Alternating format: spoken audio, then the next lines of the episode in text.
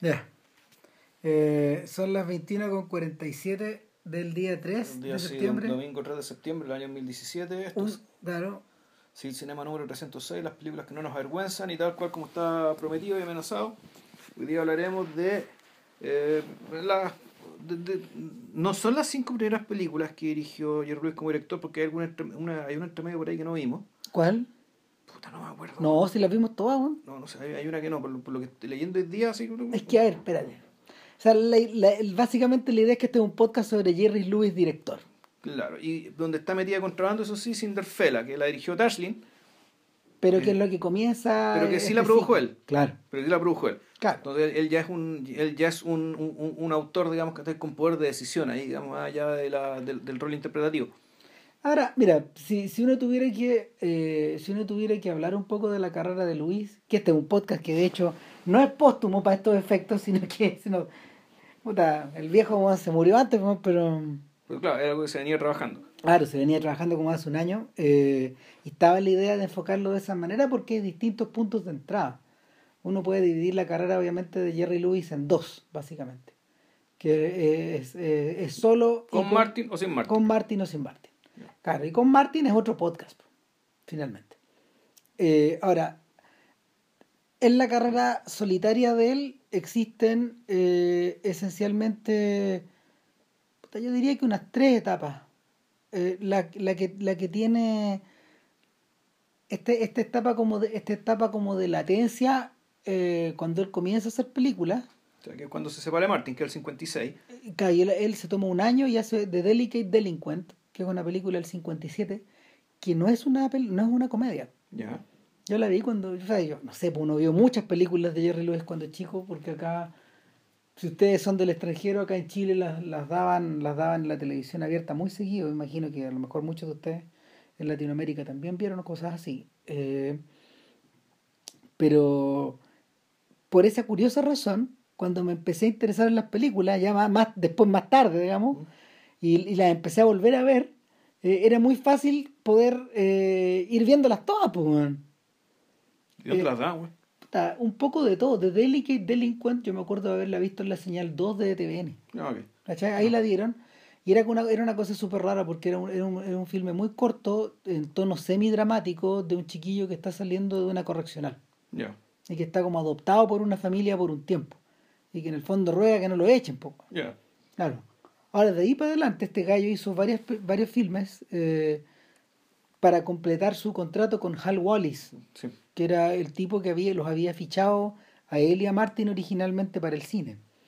Y, y ese contrato se acaba en 1960 y ahí Luis queda creativamente libre, por primera vez en su vida. Y es el momento para A el los que, 34 años, porque Luis Claro. es del 26. y es el momento para el que él se había estado preparando durante un buen rato, mucho tiempo. Ya vamos a explicar cómo y por qué. Y, y, acá- y entra como tromba, firma, firma de nuevo con Paramount. Y eh, el contrato eh, especificaba que él iba a participar, del, él iba a recibir el 60% de las ganancias Wow. de las películas. A ese nivel llegaba su... O sea, su- en la práctica era un productor. Claro, se convirtió, se convirtió en productor eh, y, y encargado de sí mismo y el, el deal era tan era tan punitivo para Paramount que a su vez exigió dos películas cada año que, que finalmente lo dejaron ir el año 65 no lo, no lo reficharon otra vez y él queda como agente libre y inicia un breve periodo cinematográfico del 66 hasta el 70 puta, haciendo un poco algo, haciendo un poco nada. Para ese momento ya está un poco enfermo también, está medio enganchado de las pastillas porque Percodan. por el, por, por el percodán, por la por la Un analgésico, creo. que- claro, es un analgésico porque este tipo se fracturó el- el- la espalda. Uh, Se, se molió una, un par de vértebras, de hecho era un milagro que estuviera caminando. Eso le pasó en una actuación de Las Vegas. Y de ahí para adelante eh, su, su capacidad creativa se, se fue al suelo. ya. Y, y, y después del año 70, cuando, cuando fracasa Which Way, Which Way is the Front, esa película donde él es como un militar, en el fondo es como... no alcanza a ser Hitler, pero un poco una cosa así. Yo nunca la vi, pero como que entiendo que es por ahí. Eh, y él dirige uno de los filmes de Salt and Pepper, que Salt and Pepper eran Peter Lawford y, y Sammy Davis. Eran unos filmes descolgados del Rat Pack. Eran como en el fondo los B, la, la selección, la selección B del Rat Pack. Claro, ellos también eran como unos agentes secretos. Entonces, Salt and Pepper es una película y, y la otra es la otra es One More Time que se hicieron muy seguidas y, y Luis dirigió una. De hecho, cuando era chico también me sorprendió, en, así como cine en su casa, estar viendo esta cuestión y como que de repente dirigía por Jerry Lewis. Ya. Primera pregunta, ¿será el mismo? Pero bueno. Claro. No, sí sale, sale como en la película. Ah, pero un, un, cacho así. Y, y, de ahí para adelante este tipo, este tipo queda un poco en la nada y, y pasan nueve años hasta que dirige algo entre medio, él hizo televisión, hizo las teletones, mm. hacía sus actuaciones en Las Vegas, pero estaba bastante frustrado porque, para más remate, su carrera como director tuvo un, un, episodio vergonzoso el 72 con el día que el payaso lloró, eh, The Day the Clown Cried, una película que él filma en Suecia. Y puta, queda un poco la cagada, pero es un misterio. La película la tiene la biblioteca del Congreso en este momento. Y luego, la última etapa, que es muy breve, eh, comprende dos películas y un corto que él hizo para la UNICEF, que, están, que se llama Boy, que, es, es, un corto bien bonito. Eh, pero los otros filmes son Hardly Working y Cracking Up, que son. O Smergasbord, que es el nombre que él le dio. Yeah. Smergasbord es como un entremés. No, no era como el desayuno de los. Los Smergasbord es como el desayuno de los vikingos, bueno. Que es como que se come mucho, bueno. No sé, bueno, yo, yo, yo, lo busqué hace mucho tiempo en el, en el, diccionario, era como que era un entremés, eran entremeses, ya finalmente. Y es un poco así, pues las dos películas son vuelven como al origen del, del, de, de, su de su carrera como director y son básicamente episódicas. Pero nada, pues, eh, lo que nos compete acá es como la, la primera parte, la que va hasta el 65 en el fondo, hasta el 64 ¿Por qué razón? Porque yo creo que esas películas todas tienen que ver con, algo que sí es distinto en la carrera de él. Y es que eh, él explota como tremendo talento directorial, un gallo que, posee un gran dominio de la puesta en escena, pero al mismo tiempo como un director muy atractivo para los franceses, que lo adoraban los, los, tipos de la Nouvelle Vague, eh, porque porque en realidad... Eh, un ejemplo moderno del autor. Y, y, claro. además para esto bueno, medio, no sé si pedante, digamos, que pero en el fondo está, hay una, hay una, una de las gracias de la pedantería, digamos, es ver, eh, es jactarse de ver aquello que los demás no ven. Puta, Entonces, claro, estos buenos están, están muy orgullosos de ver en el desdeñado payaso grotesco, ¿cachai? Estrambótico, exagerado, que era, el, que era el, el, la, la, persona Jerry Lewis, digamos, la, la figura Jerry Lewis como personaje, entonces, detrás de eso, ver a, una, a, un, a un artista que, si no es bien, no es, no es artista total, porque no es Chaplin, no es músico ni nada, pero en realidad se acerca bastante, ¿cachai? Se acerca bastante y que, y que, tiene ciertas concepciones puta, del espacio, sobre todo. Yo creo que el, lo que... Es un artista del espacio. O sea, y en algunas películas son más que en otras, pero de un artista del espacio, después de un artista del color, eh, un artista del sonido. Y, un, y claro, pero principalmente creo que ya es un, es un es un pensador acerca de la personalidad, las personalidades, las capas de personalidad. Bueno, lo que hace que lo, lo, que hace que componer una persona y cómo una persona reacciona de una u otra manera dependiendo de la situación. Eso es algo que este, que, este, que Jerry Lewis diseccionó con harto rigor en, en muchas de sus películas, y es que no en todas. Entonces, claro, para para los, los cineastas, para la gente, los que fueron cineastas después de caer el cinema, los críticos, claro, lo que tenían ahí era, era un, un, tremendo diamante en bruto, digamos, recubierto por, está por eh, recubierto por algo aparentemente bien torpe que al mismo tiempo era muy desdeñado por otros. Entonces ellos, pues, estaban, eh, ellos vieron, y habla, eso lo notaron de inmediato, eso habla muy bien de ellos también, más allá de la pedantería, de la pedantería a la que uno vea, digamos, que vieron algo que uno todavía ve sea, las películas de Jerry Lewis, al menos de Cinderfella hasta de Patsy, que es, que es el, como el, rango del cual vamos a hablar hoy, efectivamente tienen, todo tienen todo eso. Tienen todas esas características. O sea, ¿Qué es lo que había antes? Lo que había antes era... Em, lo que había antes era en pantalla un fenómeno masivo, que era el de Martin y Lewis, que era, era, era un fenómeno por lo por los testimonios de la gente que los vio actuar, más allá de las películas,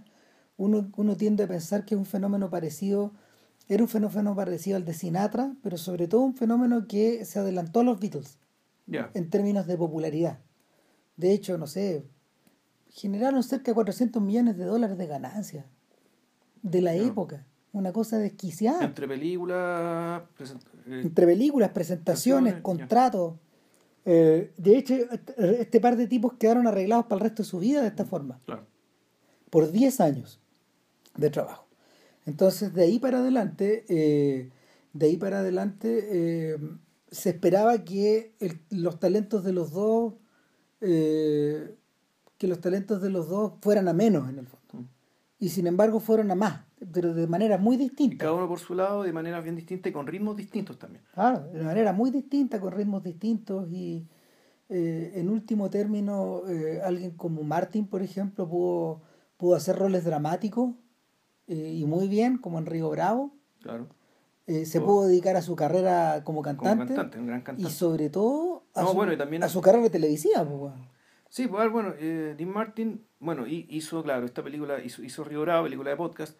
Hizo también esta otra película donde hacía de sí mismo, en Bésame Tonto.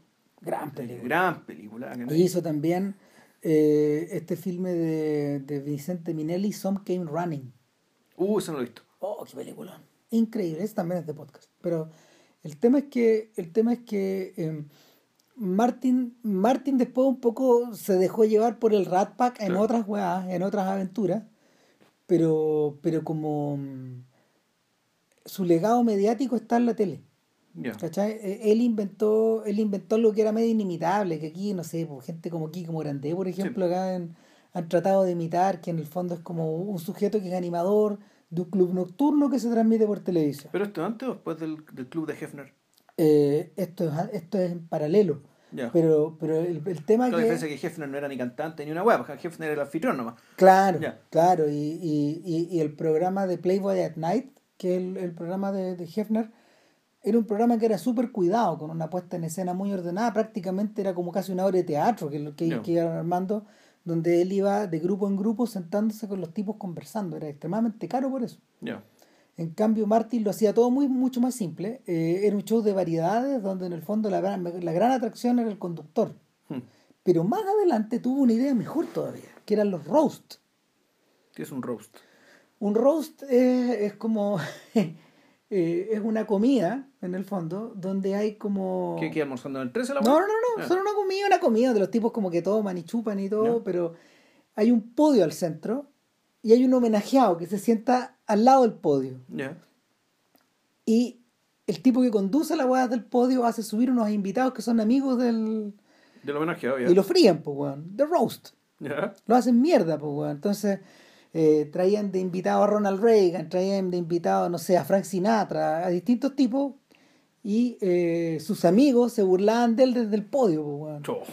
Puta, y era una weá impresionante. De hecho, está en DVD, weón, porque es la cagada. No sé, es que, es que, no, es que, es que non-stop, weón. Además, son unos genios los que hacen el roast, weón. Porque te liquidan al aire, weón. O sea, ¿Y por qué la gente iba, weón? Porque, lo veía todo el mundo. porque, ¿no? porque lo veía todo- no, porque además era una weá divertida, porque en el fondo eh, eh, tienen esa cosa del, del humor insultante de los gringos, po. ¿cachai? Entonces, el- esta escena de los corresponsales de, de la Casa Blanca está inspirada en, esta Ah, en esta institución que en el fondo es más antigua que Martin, es una transposición televisiva, esto, esto, ocurrido desde, desde hace mucho tiempo en la cultura americana Es que en rigor, weón. y, y británica. Es que en rigor esto es un juicio. Sí, pues es como si fuera un juicio. Sí, te enjuician y como si tú eres muerto también. Entonces, y este pobre weón, bla, bla, bla, Bla, bla, bla, bla. bla, no, claro, y además, no sé, pues tú, uno los puede ver en YouTube, está Johnny Carson, weón, está Don Rickles, Orson Welles, hay unos ingenios malditos hablando ahí arriba, pues, entonces con una elocuencia, weón, también donde te destruyen. Fue muy divertido. Hmm. Entonces, eh, Martin, Martin hacía unos cuantos de estos al año también, por ejemplo, para cagarse la risa. ¿cachai? Eh, en cambio, Luis eh, era un trabajador compulsivo. Generaba material y material y material, consumía material desde todos lados. Y en ese sentido yo creo que también se encuentra un poco el origen de su de por qué se quemó esa de por qué se quemó esa ampolleta finalmente porque ya no dio más. ¿Por qué se quemó tan rápido? ¿Por qué se quemó tan rápido? Porque en el fondo el, la ampolleta refulge, brilla y después se hunde. Y, emerge de otras formas después, digamos, pero... Pero no era lo mismo. No era lo mismo.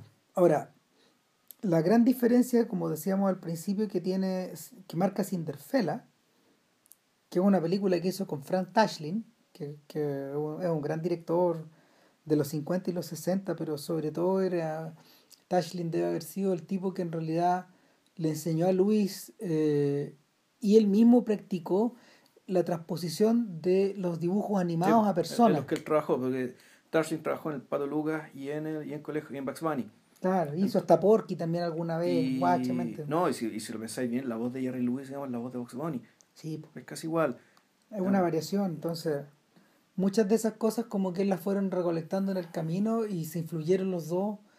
Eh, el, el, viejo era muy amable con el cabro porque, porque estaba dispuesto también a, a, a, a responderle todas sus dudas sobre cómo, cómo se filmaba, sobre cómo, sobre cómo se ponía en escena algo, la iluminación, detalles, detalles, detalles, que este tipo preguntaba, preguntaba, preguntaba.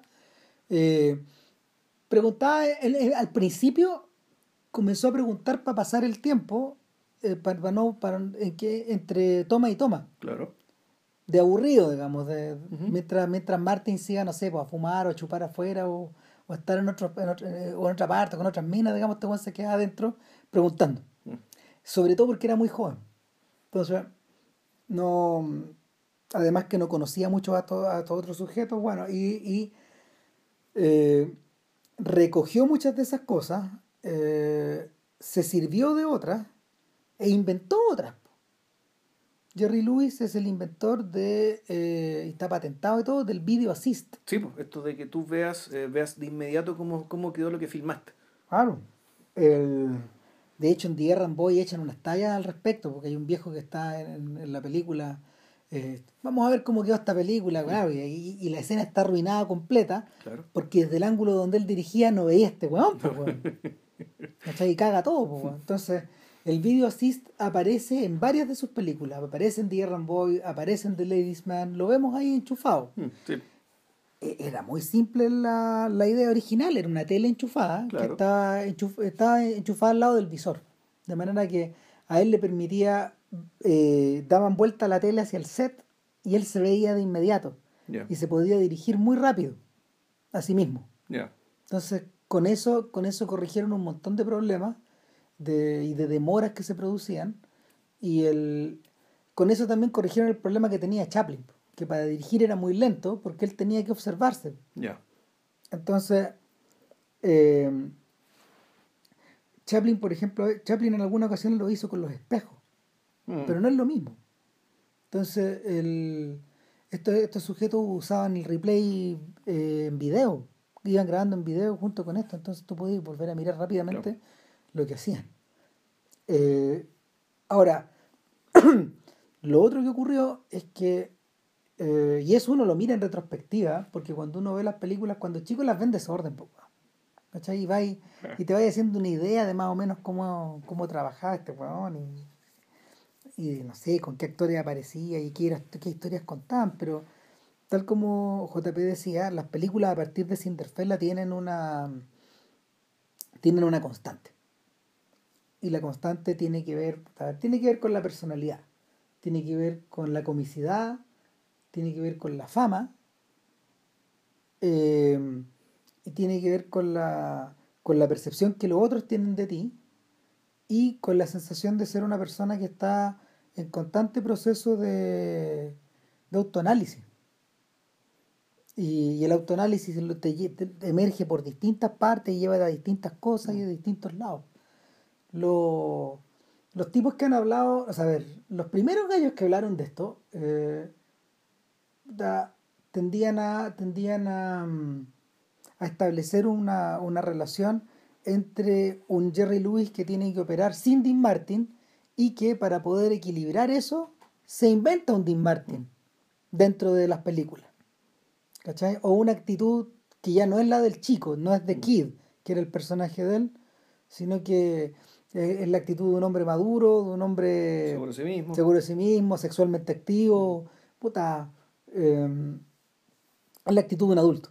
Entonces ese adulto eh, comienza a aparecer en estas películas. Pero eso no es tan cierto, porque, porque el, eso ya había aparecido, por ejemplo, en películas como las de Tashlin. En, no sé, yo me acuerdo de Rockabye Baby cuando tiene que cuidar a, los, a, los, a las guaguitas. Yeah. Bueno, claro, una, una, una, una actriz de. eh, Esto es de Tashlin, es una actriz de cine que eh, queda embarazada, se esconde nueve meses, tiene, tiene mellizos o trillizos, ya no me acuerdo, eh, y se los deja en la puerta Luis y él los tiene que cuidar. Porque él fue su vecino cuando chico, Yeah. en un pueblo cagón muy perdido. Entonces, esa es una historia. O la, la historia del mago que tiene un conejo blanco que se va de gira a Japón y en el baúl vuelve un niñito con él. Un niñito, Japonés. un japonés. ¿Cachai? Eh, entonces, eh, en esas películas donde el tipo también estaba como enfrentado a dilemas más adultos. La diferencia eh, es que yo, yo iría más lejos, yo creo que, y esto también lo ha comentado mucha gente, o sea, esta- estas esta- estas historias, esta- estas ideas son viejas. El, los, que, los, que han, los que han pensado un poco más dicen, no, es, que, es que este no es Dean Martin, este es el Luis. Este es el verdadero Luis. Cuando uno lo escucha en las teletones, cuando uno lo ve en las entrevistas, cuando uno, cuando uno eh, lo ve al sujeto fuera de cámara y lo observa en las entrevistas, por ejemplo, en la tele, te das cuenta que el que está hablando eh, se parece sospechosamente a eh, se parece sospechosamente al Ceniciento cuando está hechizado, a Buddy Love, ¿cachai? Se parece mucho a, a estos otros personajes. Es un es como si el tipo se cindiera de alguna manera entre el personaje y el, y el, y la- y el, y el- y el tipo normal, en el fondo. El, el Luis común y corriente. ¿Cachai? El de, el de la casa. Mm. Ahora, uno podría también enfocarlo de otra, de otra forma también. Y es esta sensación de la permanente dualidad que existe entre el fuera y el dentro del escenario. O el o entre los roles que la adultez se asignan las personas a sí mismas. Por ejemplo. Y ahí es donde, ahí es donde empezáis a ver como las tremendas fracturas que existen en estas películas. De, de la de esta, de, esta, de esta suma de personalidades o esta especie de torta de personalidades que se van poniendo una encima de otra, una encima de otra. A ver, en realidad que, habría que ir película por película. Sí, Creo claro. yo. Creo yo. A ver, bueno, partamos por Cinderfella. Eh, Cinderella es como un cuento de hadas pop. no sé, Cinderfella, naturalmente que es Cinderella, que es la, es la cenicienta inversa, donde en vez de una cenicienta tenemos un ceniciento. El ceniciento es, es naturalmente Jerry Lewis, que es el, el criado, eh, y la misma situación de cenicienta, ¿no? Tiene una madrastra con dos hermanastros que no lo quieren para nada. Y él es un cabro, es como un niño chico, soñador, y, es, y con las características de la persona Luis, típica, es decir, infantil, pueril, torpe, eh, lleno de angustia, Confuso, eh, con- confundido, Compulsivo. con una inseguridad eh, Histérico, radical. nervioso. No, un- un- una inseguridad radical, es decir, un tipo que no parece tener soporte, un soporte, una base desde la cual moverse. Aunque eso siempre es aparente. Eso es aparente porque, claro, llegan momentos en que efectivamente aflora la verdad, y la verdad puede ser eh, la conversación con el hada madrina, con helado padrino. o el lado padrino, o en el caso de Aaron Boy cuando conversa con el, cuando conversa con las marionetas. Y cuando conversa con las marionetas, él, eh, él ya no es inseguro, ya no es torpe, ya no es histérico, La voz cambia. le cambia la voz. Sigue siendo, sigue siendo, sigue siendo un ser inocente, pero sí, eh, pero claro, demuestra ahí, eh, ahí uno ve un personaje que está anclado, ¿cachai? Que tiene, que está, sabe dónde está y cómo, y, y desde dónde está mirando. Se entiende más, Sí. sabe quién es él. Claro, O- pero eso es porque precisamente está con, está- con un otro que no es real. En el fondo, el problema, y en ese, en ese sentido, el, al menos en estas dos películas, el, el infierno literalmente son los otros. Cuando no están los otros, sino que están estos otros que son irreales, ya sea una, una marioneta o un padrino, que es una, un ser que no existe, él puede ser realmente él. Y son momentos súper fugaces, son momentos muy breves y que, y que, que efectivamente te rompen, te rompen la comicidad, pero al mismo tiempo te dan un poco de alivio. ¿cachai? Alivio porque en el fondo toda la comicidad ¿cachai? de Luis se basa en su sufrimiento, ¿cachai? en las cosas malas que le pasan. Es las idioteces que hacen, en el ridículo que hacen, en, en cómo queda, queda de tonto frente de los otros. En ese sentido, en ese sentido Louis es bien pariente de Chaplin, pero sobre todo es pariente de Stan Laurel. De quién era su discípulo, de hecho. Sí. Claro. Eh, a ver, eh, Louis comenzó a actuar como a los cinco años.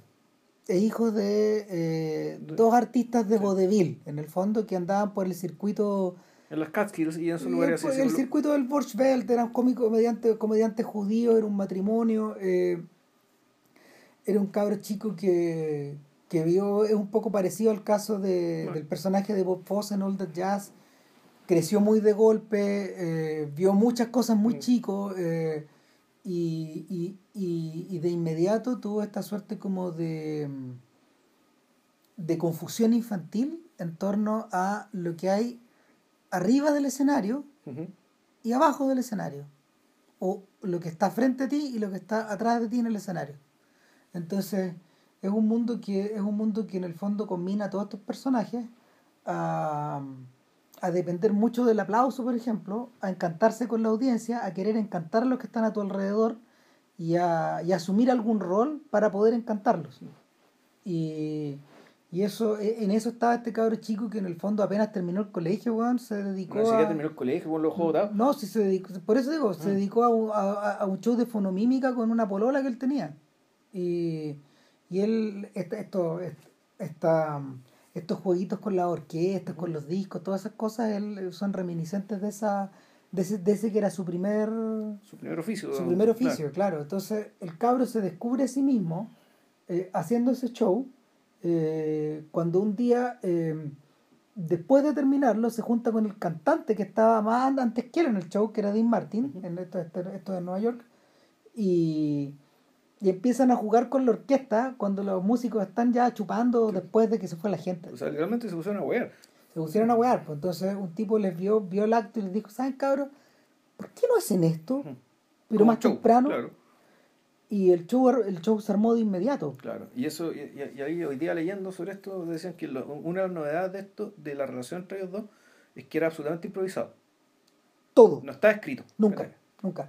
Al, Era, con- era el huevo ahí mismo. al Ahí. contrario, al contrario de lo que ocurre, por ejemplo, con formas de histeria más controladas como las de Monty Python, que es Ujú. donde estaba todo escrito con un año de anticipación. Ujú. A ese nivel llegaban en la en eh, ¿cómo se llama? En, en lo, en lo distinto que era esta weá. Eh, esto era totalmente, totalmente improvisado y siempre fue totalmente improvisado. Se basaba como en una especie de empatía mutua que existía entre estas dos personas. Que, que en el fondo eran, que en el fondo eran una pareja artística, eran amigos, era un hermano mayor con un hermano menor, Claro. era un padre con un hijo, era una cosa así. Claro, donde volvemos al tipo, la, la, la, la, la dicotomía entre el tipo adulto, seguro, sexualmente activo, que esté maduro, atractivo, ¿cachai? Versus este cabro chico, medio feo, ¿cachai? Paliducho, sin gracia. De hecho, la leyenda, este gato Villalón nos contó esta leyenda, pues, que cuando Luis vio, antes de que, de que se pusieran a huear esta primera improvisación, Luis vio a Martin y vio que puta, Martin llegaba y se, se, se estaba rodeado de minas al tiro. Entonces Luis dijo, ya, yo claramente no sé, yo sé que no voy a ser como él, pero sí lo voy a poder agarrar para el huevo. Lo voy a Ah. huear a él. Ah, Es una, es una leyenda, no sé si era verdad o no, digamos que uno podría decir que sí, que esta, esta, esta podría ser el vínculo que está detrás. No, y, y, Ya. fu- y funciona, funciona desde el otro lado también, po. desde el lado de un, desde el lado de un Martin que a causa de no tomarse en serio su carrera, a causa de estar demasiado relajado en el escenario, a causa de, de no operar, de no operar de acuerdo a las reglas, y Martin nunca fue un Sinatra, po, weón. Nunca quiso ser Sinatra. No está ni ahí, pues, weón. Al revés, Sinatra quería ser Martin, era al revés la weá. Porque, porque eh, permanentemente con el paso de los años hubo hueones que en el fondo se acercaban a él. Él nunca quiso estar cerca de nadie. Eh, a Dean Martin, Claro. claro. Entonces, eh, ambos, Sinatra y Martin, tenían, tenían como inspiración a Bing Crosby. Que Bing Crosby para estos efectos es como el. Crosby es como el Bach de esta weá. Ya. junto con junto con Louis Armstrong son los dos grandes figuras importantes de la música de la de la canción de, la canción vocal americana en es, de los años 20 y los 30 ¿cachai? estos tipos de alguna manera crearon una forma de arte moderna entonces todo emana de ahí y Sin embargo, sin embargo, Martin sabía que imitando a Bing Crosby no iba a llegar muy lejos. Mm. Y, aquí llega este cabro chico que en el fondo le da otra dimensión a ese acto. Una especie de como de coitus interruptus, donde el cantante trata de cantar, trata de ser Claro. adulto, trata de seducirte, pero aparece esta abeja, weón, que te... Que te hueve, que te hueve, Que te hueve, que te hueve. Oh, y que tú engancháis con la abeja y te dejáis que te hueve. Y te das cuenta que lo pasáis mejor hueando que cantando. ¿eh? Claro, que era lo que le Sí, interesaba a él Exacto. también. Entonces, el, el punto es que eh, en ausencia de ese estímulo, en ausencia de ese estímulo, eh, es evidente que Luis se tiene que ir para adentro Mm. como artista. Y se va hacia adentro y se zambulle y empieza y, y aparece Cinderfella que es como una mm, es un es un es un cuento de hadas por un lado pero por otro lado eh, Es un cuento de hadas, es una reflexión sobre el cuento de hadas es la función social que desempeña. Mejor, dicho, es una. Y eso es explícito, ¿ah? esto no Sí. es ninguna interpretación. no, digamos, no, está ahí ahí, ahí lo encima dice, eh, eh, explícitamente dicen en realidad estos cuentos de hadas son sumamente dañinos, weón, puta, para la felicidad humana. Claro, sean Sí. príncipes, weón, o sean ranas, Claro. aún así eh, la sensación de que hay un mundo ordenado allá afuera que te va a recibir, weón, una vez que te vengan a dejar la zapatilla, weón, puta, todo esto no, to- to- todo esto es plástico, pues, weón. Pero todo, todo esto es mentira y, y en el fondo puta, es como te están eh, te están enseñando te están enseñando mal a desear. En el fondo te están enseñando a desear lo que no debes desear. Y la medida que te enseñan a desear lo que no debes desear vas a ser profundamente infeliz. Claro, y no va a haber salida para eso porque estáis, porque estáis operando de acuerdo a, las a unas reglas de un universo cerrado. De un universo que es falso, que no existe, que, que, que- y que esto fue creado para otros fines, que está en otra época, digamos, que ahora no tiene sentido. Ojo, que eh, ese es un comentario sobre el cuento de hadas, pero también es un comentario sobre Hollywood. Eh, Luis, Luis llega a, a hacer estas películas en un momento en que la estructura hollywoodense del cine clásico, que había trabajado, si bien no sobre la estructura del cuento de hadas, pero sí sobre supuestos que son, sí sobre supuestos que son como muy ultra clasificados, espe- espe- eh, muy específicos, eh, el jovencito, la jovencita, el, ¿cachai? Sí. A eso es. Eh, se están desmoronando. Se están desmoronando por un lado, en forma, en forma industrial, por la aparición de la televisión, pero se están desmoronando por otro lado, por la en parte por la mundialización de, la, de las consecuencias de, de- del neorealismo, de la nouvelle vague, Del noir. del noir, O sea, el noir, el, el noir ya es una, un fondo de, de ponerte, de, de ponerte un mundo, en el fondo no hay bueno, no hay malo, no hay jovencito, digamos, es un mundo que se parece, se podría parecer al mundo adulto real. Está todo está puesto, Sí. todo, claro, todo parece puesto de cabeza, toda esta realidad hollywoodense está puesta de cabeza. Entonces, es, es- es en ese en esa, en esa guajitada donde empiezan a aparecer estas películas. Y, y es por eso, es por eso que hierve la angustia. ¿Cachai? Porque, porque esto es expresión de angustia. Eh, Luis, de hecho, eh, estaba tan sobretrabajado al final de Cinderfella eh, por la tensión de haber, la- por la tensión de, de- de desarrollar la escena del clímax, que es bastante compleja, Que es en el baile. claro, eh, que demoraron mucho tiempo en coreografiarla, en armarla. eh, está la orquesta completa de Count Basie a un lado Claro. tocando swing. Claro. Y este weón aparece weón, al Puta, principio de una escalera escalera, gigantesca escalera, weón, que no se acaba, no, weón. Claro. Entonces este weón, además que el weón baja la escalera, baja la escalera bailando, Sí. weón, porque está convertido obviamente en el, en el, en el, en el ceniciento, Exactamente. en- eh, y eh, Fela baja la escalera todo chancho, eh, se presenta, weón, puta, como, como cua- cual Dean Martin, Claro. completamente como un príncipe, weón. Y, y de inmediato, de inmediato eh, la música cambia y, y ellos con la chica bailan, bailan swing, no bailan vals. Exacto. Mientras los otros como que continúan ahí como una cosa de ensueño, etcétera. Eh, y, y, el, y al final de la escena, igual que en la Cenicienta, él tiene que su, él tiene que huir. Estaría arrancando, claro. Claro. Él tiene que ir. Y en la subida de la escalera, weón, este weón subió de golpe y le dio un ataque al corazón. Uh, terminó de subir la escalera y se fue al hospital. Así fue esa weá. Y a los 34, Ya. Sí, pues 34 años. su primer ataque de 3. Ya. Claro, este weón. ¿Y aquí, ¿Y aquí te veo el Ramirazo a ti, weón? No, no debemos discutir Ya, eso. Ah, ya. puta, pero... La weá es que el, el weón se fue, al, se fue al hospital, pero de ahí tenía, después de esa weá, tenía cinco meses para parar otra película. Entonces este weón, este weón optó por lo sano. Le vendió la idea a, a- a la Paramount de que eh, sus amigos del hotel de Font- El Fontainebleau Fontainebleau en Miami. en Miami le podían prestar el hotel en un, en un periodo cagón donde no hay La temporada baja, pues, o la Claro. temporada ultra baja. cerramos el hotel, le pagamos las costas a estos hueones y, y hacemos la película. pues. ¿Y qué película puta? Una película de un hueón en un hotel. Claro, un bellboy.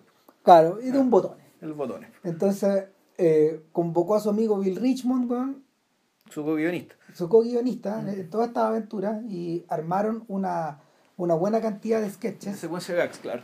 eh, filmados en blanco y negro, eh, donde el protagonista Casi no habla. prácticamente No no, habla. prácticamente no habla. Mm. Entonces, tenemos un protagonista de cine mudo en el fondo. Tenemos Stan Laurel. en- Exactamente, en un contexto contemporáneo, eh, en, un- en una película episódica que tiende hacia lo abstracto. Claro. Eh, la Paramount dijo sí primero y después dijo no. Y, Y claro, este- y Luis tuvo que poner su plata para poder O sea, pagó de su bolsillo. Pues, les dijo, ok, pues, pico. Y, y filmó la película. La filmó, la filmó rajado. Y puta, fue un éxito. pues. Ahora, más allá de que haya sido un éxito o no, lo, lo que hay por detrás, lo que hay por detrás es Es que eso ya es una película de Luis. O sea, de fondo esto ya Sí. es una película porque lo de Tashlin, eh, la película de Tashlin, sí, eh, Pero tiene ideas de Tashlin, pues, weón. exactamente. ¿cachai? Esto ya es un, eh, este está Luis haciendo lo que él quiere, lo que le interesa y además llevándolo al extremo dado que puta él pagó por la web, pues, ¿cachai? ¿Qué tanto? No, o sea, funcionaba un poco como un experimento también. Mm, sí. Eh, el experimento, fíjate, viéndolo, yo he visto varias veces de Bellboy a lo largo de los años, la vi anoche, de nuevo, de como 10 años más o menos. Pero lo que me impresionó eh, fue que eh, la comicidad de los personajes, la comicidad de la película no está solo asociada a él. Hay un intento constante de que otros personajes también sean cómicos, que es un algo parecido a Tati. Ya. Es, es, eh, de hecho, ellos se conocían. Se conocieron cuando Tati fue a recibir el Oscar por Mononcle. Ya. Ahí se conocieron. O sea, en Que esto fue antes, porque no del 50 50 55, 56. no sé. 56, por ahí.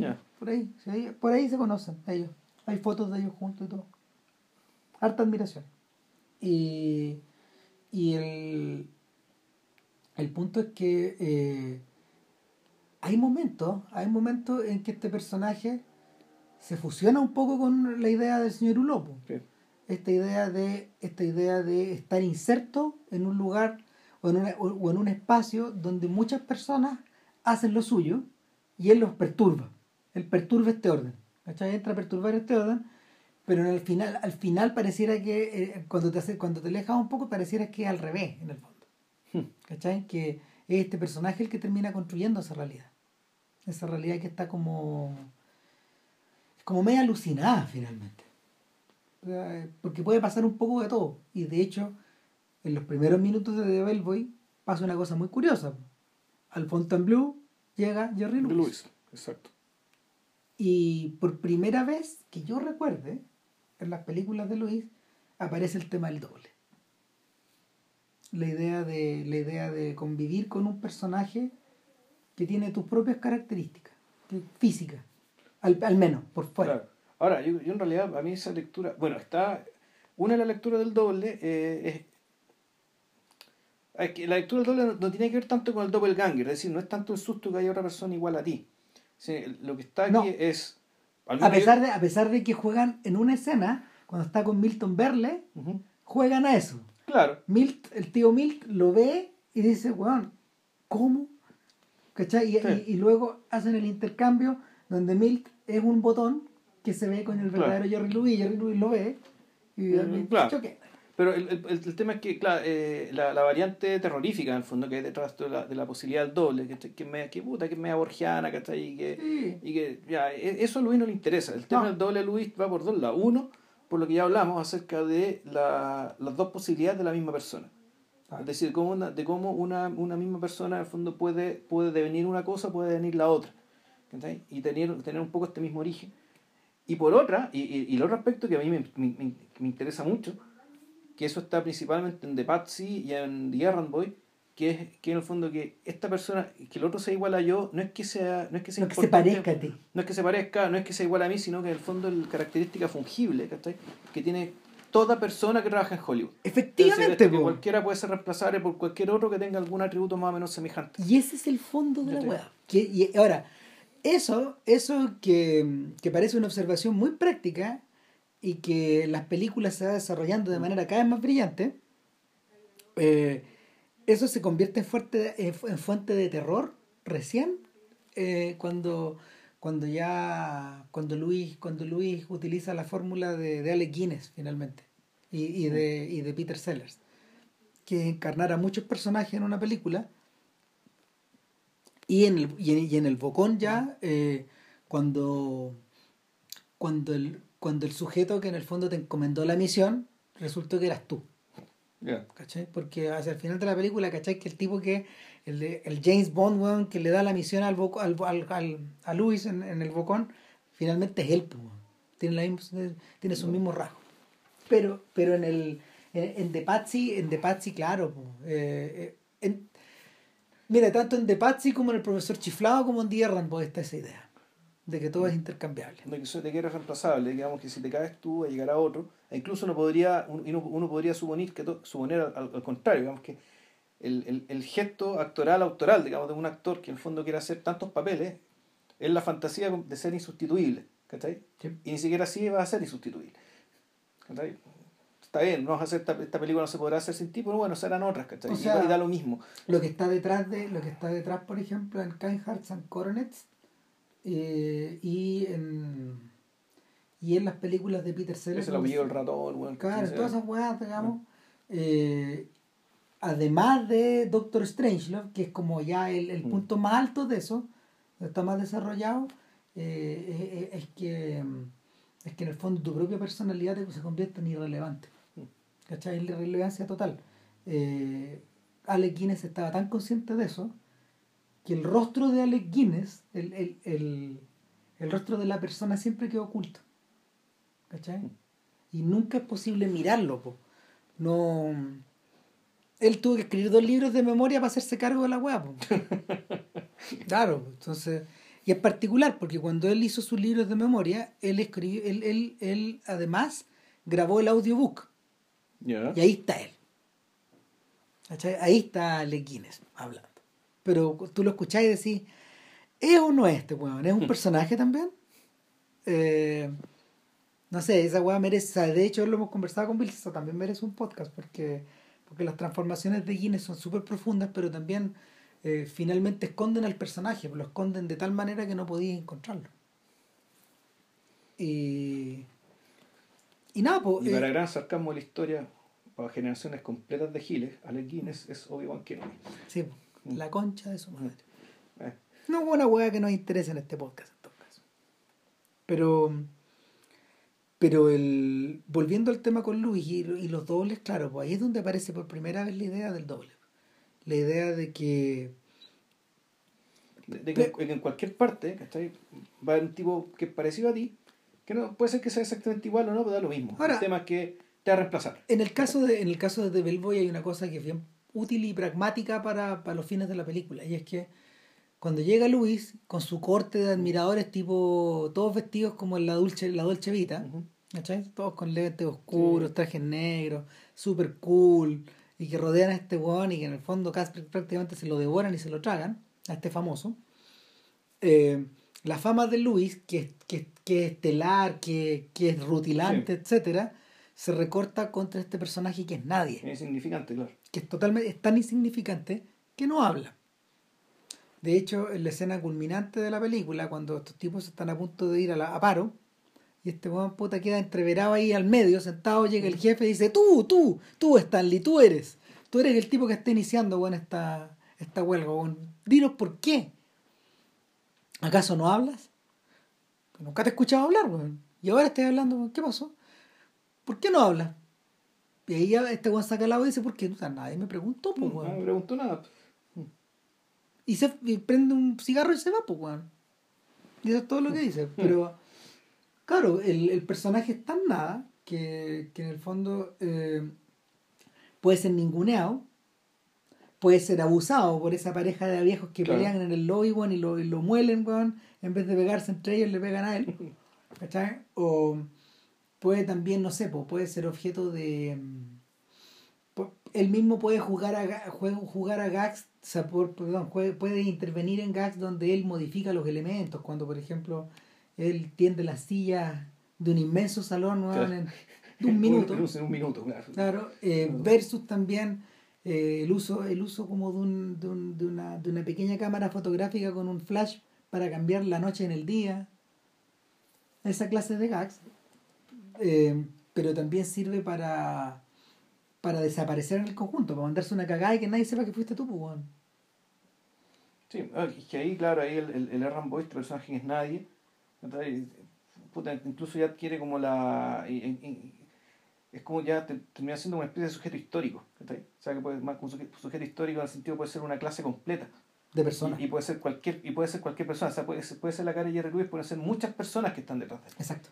Entonces es un, es un- es un personaje que ya es, es el, el John Doe, ¿cachai? Es como el equivalente del John Doe, que es un nombre, ¿cachai? Pero que es aplicado a, millones y millones y millones y millones de personas. En este caso, claro, Jerry Lewis le presta su cara ¿cachai? a un montón de gente que no existe. A la gran mayoría silenciosa. Claro. Pero en paralelo, ¿cachai? y en paralelo también se presta a sí mismo su cara para mostrar, para hacer lo opuesto. Es decir, la, la estrella, la gran, fi- la gran figura, ¿eh? Mira, interesante además que esto, claro, además es cultura de masas, ¿cachai? Sí, el momento de la cultura de masas, ¿cachai? Y los espacios de este hotel también están muy bien pensados para esto, ¿cachai? De que el, el, el- fondo este, este, este es un hotel que está filmado como un gran receptáculo de masas, de grandes cantidades de gente.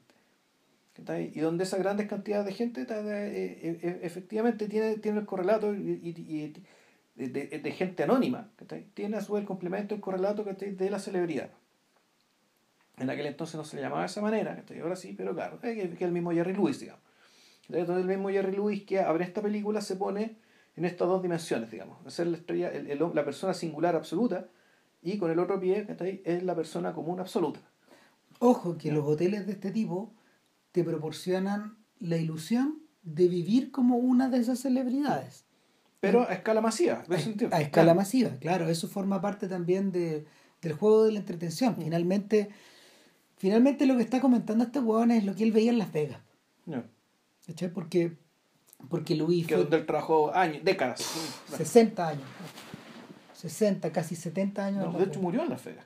Sí, claro, porque él vivía ahí. Vive ahí. O sea, y ta, Luis entendía muy bien la cultura Vegas, pues, bueno, o sea, la, la sensación de que en el fondo está ahí, a ver, está ahí, entreteniendo, está ahí, entreteniendo a la- a la- al, al, al pueblo, finalmente, porque, porque la el, el personaje que va ahí eh, y, el, y el personaje que de alguna manera es reivindicado también en las películas de Ocean, eh, eh, es el, el ser común y silvestre, bueno, estafado por los dueños de los casinos. No.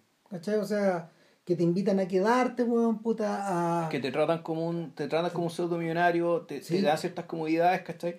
Pero. eh, Siempre y cuando estés gastando y estés perdiendo. Siempre y cuando te rompan el orto, weón. Por el otro lado. El, tragamoneda, o el, el blackjack, bueno, la weá que sea. La comida es barata, weón, pero puta, jugar el blackjack cuesta caro. Mm.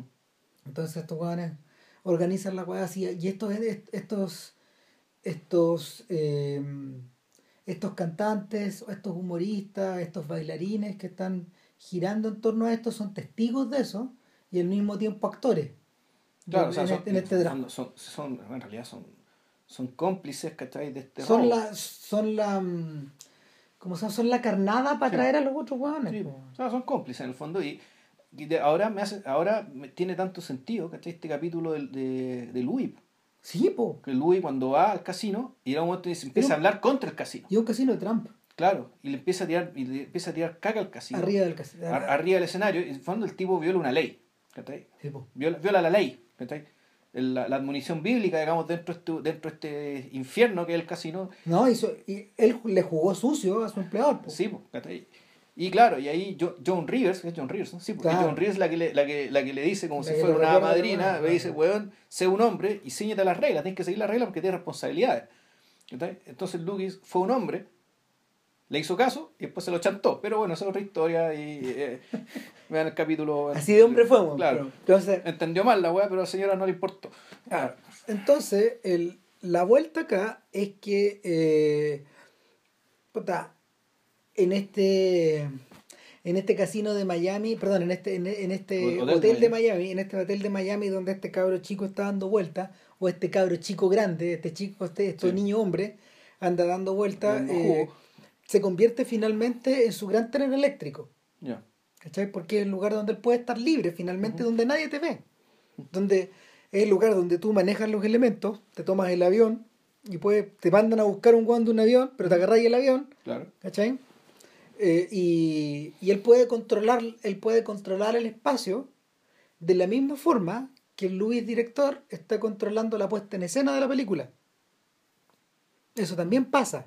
O sea, la, a su manera, eh, The Bellboy funciona como un laboratorio para que uno, para que el artista haga un comentario sobre su, sobre Sí. su propia persona, pero también para que reflexione sobre el oficio. Sí, o sea, es puta, es- tiene un poco eso, o sea, es, como el patio de juegos, ¿cachai? Para que el niño se mande todas las cagas que quiera. Ah. casi de manera impune, o sea, con, una, con, la, con total irresponsabilidad. No, y además recuerda, perdón, que antes que la película empiece, bueno, hay un viejo detrás de un escritorio. ¿Ya? El viejo weón dice, puta, lo que van a ver ustedes es una comedia, y es un poco una comedia de mierda. ¿Por qué no gastamos mucha plata en esta hueá? ¿Cachai? Y como que viene, una, viene un disclaimer Claro. antes. Y esos típicos disclaimers que venían en los filmes de terror, en Frankenstein hay uno que es muy famoso con el hombre de la cortina, ¿Ya? que es de donde David Lynch ha utilizado, o sea, sacó la cortina, digamos. La cortina roja, ¿ya? Claro. Eh, y el hombre te habla, pues, weón. Y este weón, puta, eh, es un weón que a su vez en Frankenstein está sacado de las obras de Shakespeare, Ya. del narrador que aparece antes de que comience la tragedia o la comedia, etcétera. Un weón que te huevea, pues, weón, y te Claro. dice, te llama la atención, ¿cachai? Y, Bueno, al fondo dirige tu atención. claro, dirige todo eso. Dirige tu atención. Dice, ya, sa- ¿sabes que en el fondo, a veces diciéndotelo, a veces sin decírtelo, te dice, ¿sabes qué? Fíjese en esto. Véalo porque esto es así. Esto va a ser por lo menos lo hicimos un poco. Ponga su atención en esto. Claro. Entonces, ahí una vez que está avisado el espectador, la weá parte. Ujú, Claro. Claro. Ahora, eh, las conclusiones deben haber sido suficientemente bombásticas en la cabeza de este weón, porque al año siguiente no hizo una película, hizo dos. Sos- Y en seis meses tenía parado algo en lo que ya había venido trabajando como en un año o dos años. Esto, este, este proyecto, este sabía que era grande, que es The Ladies Man. Es un proyecto que con Bill Richmond habían trabajado junto a Mel Brooks. Y estos buenos se pelearon. Mel Brooks salió del proyecto, pero el esqueleto quedó. Y nada, pues, un, The Ladies Man es el terror de las chicas. Y esta weá sí que se daba mucho en la tele. po. Sí, no, o sea, yo no me acordaba, la vi de nuevo hace como un año. Y, y, y, y, claro, tú empezás con el, princi- el, principio, que es una grabación donde este niño hombre supuestamente se está convirtiendo en hombre, ¿cachai? Y sin embargo sigue siendo igual de niño, lamentable, ¿cachai? Su polola se le pone el gorro con un hueón cualquiera, ¿cachai? Va a quejarse donde su mamá, su mamá es el mismo Jerry Lewis, ¿cachai? Con un maquillaje grotesco, Una vieja horrorosa. una vieja horrorosa, que es el mismo Jerry Lewis, ¿cachai? Y, y un papá que en el fondo es una víctima de esa vieja mierda, ¿cachai? Un carácter de mierda también. Y, y claro, Jerry Lewis dice que se manda toda la, manda toda la cresta, este personaje manda toda la cresta sea el pueblo, que está desengañado, no querer una mujer más en su vida. Y resulta que rebota, bueno, Va a parar, weón, al infierno. va, va- va a parar a... Bueno, ahí está viendo, ¿qué es esto? ¿Qué lugar es ah, este? especial. ¿Cachai? ¿Qué lugar es este? En el fondo llega a una especie, a un internado, no internado, es una, es una, Es pensión es una para mujeres. para mujeres. Una pensión para mujeres. Pero para mujeres del espectáculo. Sí, ¿cachai? Porque la dueña fue una cantante de ópera muy conocida. muy conocida, Y exactamente. que para no sentirse sola en su tremenda mención, porque es gigantesca, eso no lo sabemos al principio, Claro. eh, ella la abrió para que las aspirantes a Ah. cantantes, a actrices, a bailarinas, Que pululan en, en, en, Los Ángeles. digamos. claro, para, para darles también una, una especie como de casa decente también. Exacto. Que, que una, eh, eh, ¿cómo se llama? Es una... mm, Hay algo de filantropía ahí también, pero hay algo también de, de manipulación. Nada, pues, Eh. bueno, llega acá, Llega, claro, a- a la, la, la señora que lo recibe, que no es la dueña de casa, sino que, la, que es como la sirvienta, es una actriz que después se repite. Esta Kathleen señora- Freeman, Kathleen pues, Freeman, sí, pues. Esta señora con, que tiene un poco cara de perro, que está con dos ojos chicos, el- la, la, la boca muy grande, eh, y que es- ella es cómica. O sea, naturalmente. naturalmente cómica. cómica, digamos, por su cara. Y resulta que eh, tú cuando ves cómo está desplegado este lugar, esta pensión, claro, es un tremendo estudio, claramente, pero es un estudio, una galería donde todo está expuesto, donde está expuesto las habitaciones de todas las, de, de todas estas, de todas estas chiquillas. Y en el fondo es una galería, ves una galería con tres, cuatro, no sé cuántos pisos son. Son como cinco pisos. Son como cinco pisos, ¿cachai? lleno de piezas, y todo abierto a, a simple vista, entonces, y claro, y con todos los tipos humanos femeninos, ¿cachai? Que permite la raza blanca, En si un- mal no recuerdo. Exactamente. Sí. Hay un, hay un tema que hay Sí. un tema que comentar con eso, más adelante. Claro. Pero que, y más todo muy, muy compartimentalizado que te hace pensar, weón, Jerry Lewis está filmando un cerebro. Jerry Lewis está filmando una casa, mu- una casa de muñecas. Una casa de muñecas, ¿cachai? Claro, es una casa de muñecas donde las muñecas hablan, son, donde también son intercambiables. ¿Sí? Hay una que sí, que hay, hay aparentemente hay una que es más o menos singular. Hay dos. ¿cachai? Eh, eh, chuta, ya me acordaba, es que la hace mucho tiempo ya. No, y, una, una, una, una chiquilla que en el fondo es su, es su doble. y es con la que en el fondo él vu- vuelve, volvemos a tener estos momentos que hablamos al principio donde habla el, el, el personaje de, de verdad. Pero por otro no- lado claro. está la señorita Cartílago, Ya, ¿cachai? Que es la mujer que baila. ya. Eh, y, y, y que, y que es una figura tanática ahí, Mm, Sí. que es completamente distinta, que es, es la es la puerta es la puerta de esa mansión que no se abre. ¿Cachai? Bueno, es que también está la mascota. Sí, también Ah. está Baby. Puta, eh, ahora, la reflexión del cerebro que hace JP es completamente pertinente. ¿Por qué? Porque el- en realidad la película no solo está habitada por distintos tipos humanos, distintas actitudes, sino que si la leí en términos freudianos, puta, está habitada, weón, por, está habitada por todas las. Está, está habitada por todas las imágenes que. O sea, perdón, está habitado por todos los elementos que Freud reconoce, weón, adentro de uno, pues. O sea, que- es que todas estas, mu- to- todas estas mujeres distintas, digamos, y puestas como compartimentos, es decir, donde tú vas a donde uno, vas donde otro, vas donde otro, tú esto es como, es un pensamiento, o más que un, es un pensamiento con deseo, digamos, es un deseo que va de un lado a otro.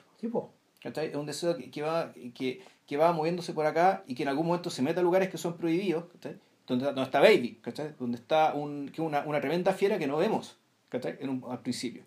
Después la fiera aparece, Y un Basset Hound con una con una tremendo, un tremendo collar claro, gigantesco, que, es casi una figura de cómic. Claro, tú uno cree que es un león, tiene rugido un león, se come una pierna de no sé qué hueá, ¿cachai? Como si fuera un león. ¿cachai? Y claro, es un, es un bicho que está ahí, ¿cachai? Y que, y que claramente es aquel lugar donde este buen realmente no se puede meter, ¿cachai? Claro. Donde, no- donde no le conviene meterse, digamos, ¿cachai? Donde está, donde está lo inconfesable. ¿cachai? Lo inconfesable para él, lo inconfesable para los demás. Resulta que después aparece, digamos, y es algo, es algo completamente distinto que él creía.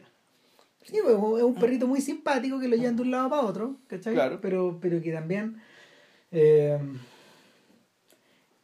es, un, es, un, es, un, es, un- es como se llama, es un envase anodino para un miedo que es inconfesable. Claro. Bueno, y además esto lo- no lo dijimos, Bellboy es blanco y negro, esto es una película en fulgurantes colores. Cuando digo Sí. colores son muchos colores y colores muy limpios, muy pulcros, muy vivaces. Eh, Y que en el fondo te muestran toda la variedad, toda la, toda la variedad que tiene el mundo dentro de tu cerebro. Volvemos. Eh, Un breve, un breve eh, paréntesis respecto de eso, y es que en, este- en la carrera de Luis se repiten personajes muy, se repiten personajes permanentemente. Uno está Edith Head, que era la diseñadora de, de vestuario de Hitchcock y de muchísimos, de, de buena parte del cine clásico. Eh, Al Pereira, que trabajó con Hitchcock, y también a veces Henry Bumstead y algunos otros personajes que eran los diseñadores de producción. Eh, Wallace Kelly, que era el fotógrafo. Eh, Bill Richmond, que como El co- co-guionista. eh, y, y algunos personajes que flotan, algunos actores que, se- que se repiten, como uno es Catherine Catherine Freeman, George eh, Raft que aparece ahí. George Raft también Sí. que talla un poco, pero porque él lo admiraba mucho, era su héroe de infancia. Ya, sí. Entonces, de alguna manera, Le retribuyó el... claro, y eh, el, el, el otro, y el otro personaje que se repite es Buddy Lester. Ah, él no lo dijo. Buddy Lester, sí, pues, es el mafioso con la, con el, en la cara cortada, po, ese, ese, ese, ese, ese actor, que es un comediante, era un comediante. Hmm. Era un comediante que era muy amigo de él, bueno, y que aparece en muchas de sus películas. Entonces, eh, nada, po, el, el personaje, el personaje al ir circulando, Y también está la chica, la, la chica que no sale, sí, po. que es otro personaje singular, que al cual a cuya pieza se va a meter. No, pues esa es la señorita Ah, esa Cartílago. de cartílago, ya, ok. Claro, Miss Cartílago. Cartilage. algo así. Y, y, y esa es otra pieza donde también hay algo que es inconfesable y que terminamos sabiendo, digamos, pero que posee dimensiones que posee dimensiones que, que te alteran finalmente el desarrollo de la película. Entonces, en, en, un primer término, lo que tú tienes es eh, él circulando por las distintas partes de la casa, mandándose cagadas, dejando la, dejando la zorra, digamos. Luego, él en interacción con cada uno de estos personajes. Ahora, siempre impunemente. Sí. Igual que el, igual que el Bellboy, igual que en Dear Ramboy, nos vamos a dar cuenta, ¿cachai? Aquí el, hay un principio acá, volvemos, de, de, no que, de la irresponsabilidad no, absoluta. No te castigan por haber dejado la cagada. Todas las. Misteriosamente no te castigan. Es un personaje inimputable. Claro, eh, y el. Y. Como Arturo Vidal, que, que es inimputable. Puta, Dígalo, claro, la weá, claro. Dígalo. Eh, nada, el, el, el rollo, el rollo es que eh, empiezan a pasar dos cosas en la película. Uno, que él se acerca a esta chica, que en realidad eh, es, la- es prácticamente una de las pocas morenas que hay ahí. Claro. ¿cachai? Una de las pocas trigueñas que hay ahí. Y lo otro que es un personaje que no comparte la alegría de estas otras mujeres. Y es un personaje que evidentemente es más infantil que estas otras mujeres. Y, y por lo mismo veis una suerte de reflejo. Y él, él de alguna manera la coge. La, hay, hay alguna escena donde, no sé, utiliza ideas que él ha visto en otro lado de la casa bueno, para sacarla, para hacerla bailar, para hacerla leer, para hacerla tocar instrumentos, etcétera Nada resulta. Eh, y lo otro que ocurre es que en algún momento eh, los canales de televisión deciden hacerlo, el canal de tele- un canal de televisión decide hacerle un homenaje a la vieja, A la dueña, la dueña de la casa. a la, ¿verdad? señorita, a la señorita Wallen Melon. Eh, los, los- nombre, nombres cómicos Sí. en, en, en, estas películas weón, rivalizan, yo creo, weón, con los de con los de los hermanos Cohen, ponte. No, no, ya, y en el Ramboy la agua se vuelve tan absurda que están hechas a propósito para que uno los olvide. No, que no se pueden ni No se pronunciar. puede ni pronunciar, son impronunciables. El señor dilo bien. No,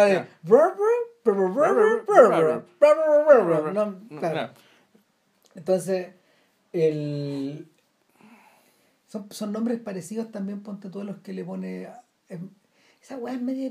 Bueno, este, Philip Roth también ocupa personajes con nombres raros también. Y, y, el, y el rey de los nombres raros es Thomas Pinchon en la literatura. Yeah. Esa weá es la cagada. Eh, tiene- está, está la cagada que tienen hasta una musicalidad maricona, digamos, que, que, que, que, que es imposible de... Es imposible ni, son imposibles de pronunciar, pero son musicales, una hueá muy curiosa. Entonces, el, el rollo aquí es que eh, una vez que la tele se mete en la casa y que esto se convierte en un proto-reality, eh, el personaje, el personaje, el personaje se reclama para sí el caos. Claro. ¿cachai? Y hay testigos de esta weá en la tele. Y se expresa de un montón de formas. O sea, deja un montón de cagadas, de nuevo, impunemente. Y, pero claro, a diferencia de otras películas donde todo este- donde la exposición, o sea, la, la exposición de, de- del caos de este personaje hacia el gran público, termina teniendo una- unas consecuencias propias del cuento de Haz de, las- de, de, de, de- de la Cenicienta, que eso lo vamos a ver después en Oran Boy, ¿cachai? Eh, esta película en realidad termina yéndose hacia el, igual hacia el lado terapéutico, ¿no? O sea, al fondo es una película que, en, en- la que este sujeto entra a este lugar, se manda esta cagada, qué sé yo, pero después la cosa se normaliza y él termina saliendo más o menos curado de esto. Ese es el El- recuerdo que tengo. Mira, Noel Simsolo, este crítico francés ¿Ya? de, de Positif, que escribió una monografía de Louis, curioso, la escribió por puro amor, yo creo que el, el, el gran campeón de... Él no era el gran campeón de, del, del Louis director en Cayer, eh, como en Cayer du Cinema era Robert Benayoun, Ya. Que Benayoun llegó a filmar documentales de Louis, tiene libros y todo. Eh, Noel Simsolo es más crítico, es más cerebral, utiliza mucho Freud en su libro, es rechoro el libro, yo me acuerdo de haberlo leído, yo me, acuerdo de haberlo comprado cuando entré a la U, ponte tú, a finales, no sé, como, como, el, como el año 90, ponte tú, una cosa así. Y me impresionó mucho la lectura, me impresionó tanto la lectura de las películas en esa época que, que me empecé a grabar las, a la- lo- las películas en VHS. Por culpa de este weón, porque en realidad me, me impactó la forma de, De interpretar esta weá, claro. Claro, entonces él dice, él dice que él dice que una vez que eh, nuestro personaje Herbert Herbert Hieber, que recuerda un poco a, a Nabokov, por supuesto, con la musicalidad de nuevo de los nombres, recuerda un poco a Kafka, A Humbert Humbert, recuerda a Humbert Humbert, pero también recuerda, no sé, a, a ¿cómo se llama? Cincinnati y un montón de personajes que funcionan así. Eh, el, una vez que este hombre entra a la pieza de la señorita Cartílago, donde está la banda, donde esta mujer desciende, como si fuera una, una, no, una serpiente ah. de negro, cae completamente de negro, cae con cola, y la cola finalmente es un látigo. Eh, y ella, e, ella de alguna manera de alguna manera lo seduce porque lo lleva a la terraza y es una terraza que es soñada, que es como en el cielo. Están todos de blanco y está Harry James, que, que es el gran es uno de los reyes del swing. Y hasta más, está más viejo ahí, un trompetista. De hecho, el, en, las primeras películas de Luis aparece, aparece Count Basie, aparece Harry James y aparece Lou después. Todos personajes importantes en la era del swing. Entonces, solo le falta Duke Ellington. Eh, y tienen un número musical, bailan y de alguna manera en el fondo lo que te están hablando es del sexo. Sí. De, que este weón lo desvirgan ahí adentro. Weón. Lo agarraron ahí y cooperó. Cooperó nomás. Sí. Cooperó weón, le dieron un pañuelo negro weón, de testimonio. Y una vez que pasa eso, Simpson lo dice, de ahí para adelante eh, la situación se invierte por completo y este sujeto eh, por sí solo podría dominar este lugar a su placer la, figura de una la figura de un hombre que domina un lugar exclusivamente habitado por mujeres es súper antigua. Que el harem. Es el harem. Mm. Y, y el... O sea, pero es más antiguo que eso, en realidad. es, más, viejo que eso. Esto desde, desde, desde, la, no sé, las tribus de gorilas, que Sí, claro. donde básicamente el gorila alfa el alfa consiste precisamente en que él le da a todas las gorilas, ¿cachai? De modo que todos los descendientes de la tribu son de él. Son de él. Hasta que le saquen la cresta, ¿cachai? Y los descendientes se dan de otro guan, digamos. Claro, y así Pero mientras sea el alfa, él va a ser papá de todos los gorilitas. Así va. Entonces el, el, el, asunto es que una vez que esto está cumplido, este sujeto puede hacer esto. ¿Cachai? Y después, de, después de dejar los destrozos, ahora puede empezar a modificar el espacio. Pero es lo eh, único que quiere irse, pues. No realmente. Porque, porque o sea, nunca se va, digamos. Que no, finalmente no se va y, y, y, aparece, aparece por primera vez en estas películas la escena de la, podríamos llamar la escena de la defensa. Que hay un personaje que defiende al, que hay un personaje que defiende al, protagonista. A veces, por lo general, es un personaje externo. En, en, ¿cómo se llama? En el terror de las chicas, eh, es esta chiquilla en The Patsy es la secretaria. En, ¿cómo se Balin, creo que se llama. La, Ina Balin. Claro. claro, y así. Entonces el, hay un momento en, el, en The Errand Boy son los tipos que se están riendo de lo que están viendo en pantalla mm. y le refriegan al director del estudio, al productor, que se está farreando un talento. Entonces son estos personajes que defienden a defienden al que no se puede defender. Al, claro. Pero en muchos casos el indefenso no necesita ni defensa, porque este bueno no, se pensaba ir. Acto seguido se, se, consigue eso, que el tipo reconozca que en realidad no tiene para qué irse, y se escucha el rugido del león. Mm. Claro, ¿cachai? Y el rugido del león, puta, es él, Es él, Y el león pasa, pasa, pasa. Igual que en el circo de, de Chaplin. Entonces, claro, para Simpson es el momento donde la emancipación sexual. Si de ahí para adelante la película se tiene que acabar, porque de aquí para adelante es triple X. Porque el tipo ya se curó. Claro. Está sano. Eh, eh, Don Siegel y Clint Eastwood utilizaron esa misma idea en The Beguiled, la historia de un soldado de la guerra civil que llega muy herido a la casa de a una casa sureña habitada solo por mujeres. Y como es Clint Eastwood, es un objeto de deseo. Y puta, todas pasan por ahí. No, le dan huasca, ya. Claro. Eh, Sofía Coppola utilizó esa misma idea y rehizo, lo rehizo bastante en la novela. Y ahora la, el, personaje, eh, creo que es Colin Farrell. Eh, la película que, que, de hecho se estrena un par de semanas. De Miguel, se llama igual. Y claro, y adentro es con guion nuevo. Es, es, con, es, otra adaptación. Es otra adaptación. Ya. Claro. No un remake, digamos, ya. Y el, y el punto de vista está cambiado. El personaje importante no es Eastwood acá, que en el fondo, eh, en español se llama el seductor, de hecho. Y, lo que le pasa al seductor, weón, puta, es un cautionary tale, weón. De hecho, es tan heavy que no lo puedo ni contar, weón, porque por si alguien llega a ver la weá, eh, no, es demasiado spoiler, pues, weón. Ya, ok. Entonces, nada. Pero volviendo, volviendo a lo que pasa después, cuando hace The Errand Boy, seis meses después te cuenta como los Beatles, Hmm. sacando un disco, weón, en, o sea, sacando una película igual que los Beatles, en, en, en, en verano y en invierno, en verano y en invierno, así son los ritmos. Y esto era antes de los Beatles, porque esto es 61. Claro, pero es como la misma velocidad. Mm.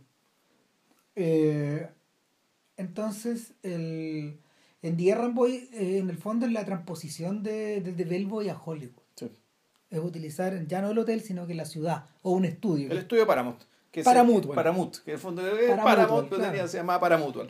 Ah, y se ríe un poco los hermanos Warner, porque son Louis para Mutual, Peter para Paramutual, Mutual y todos sus familiares, pues. Exacto. Y en el fondo son unos zánganos que están viviendo a costillas del gran para Mutual. Que hay uno, son, son todas las que hueones menos uno.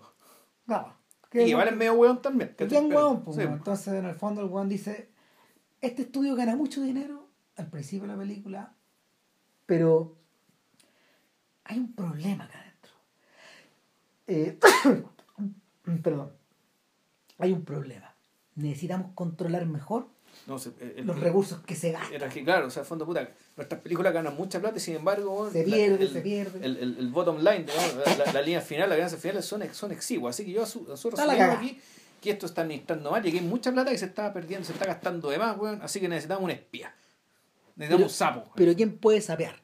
Puto, un weón que sea invisible. Exacto, un weón que no exista. Entonces mira para afuera, bueno, hay un weón que está tratando de poner un letrero. Con toda la torpeza. No, dice, dirigido por Jerry Lewis, dice el letrero. Bueno, bueno, no lo puede poner, bueno, y obviamente es Jerry Lewis. Exactamente. Entonces, eh, de ahí para adelante, claro, volvemos a la misma, a la, en la misma estructura. Sí.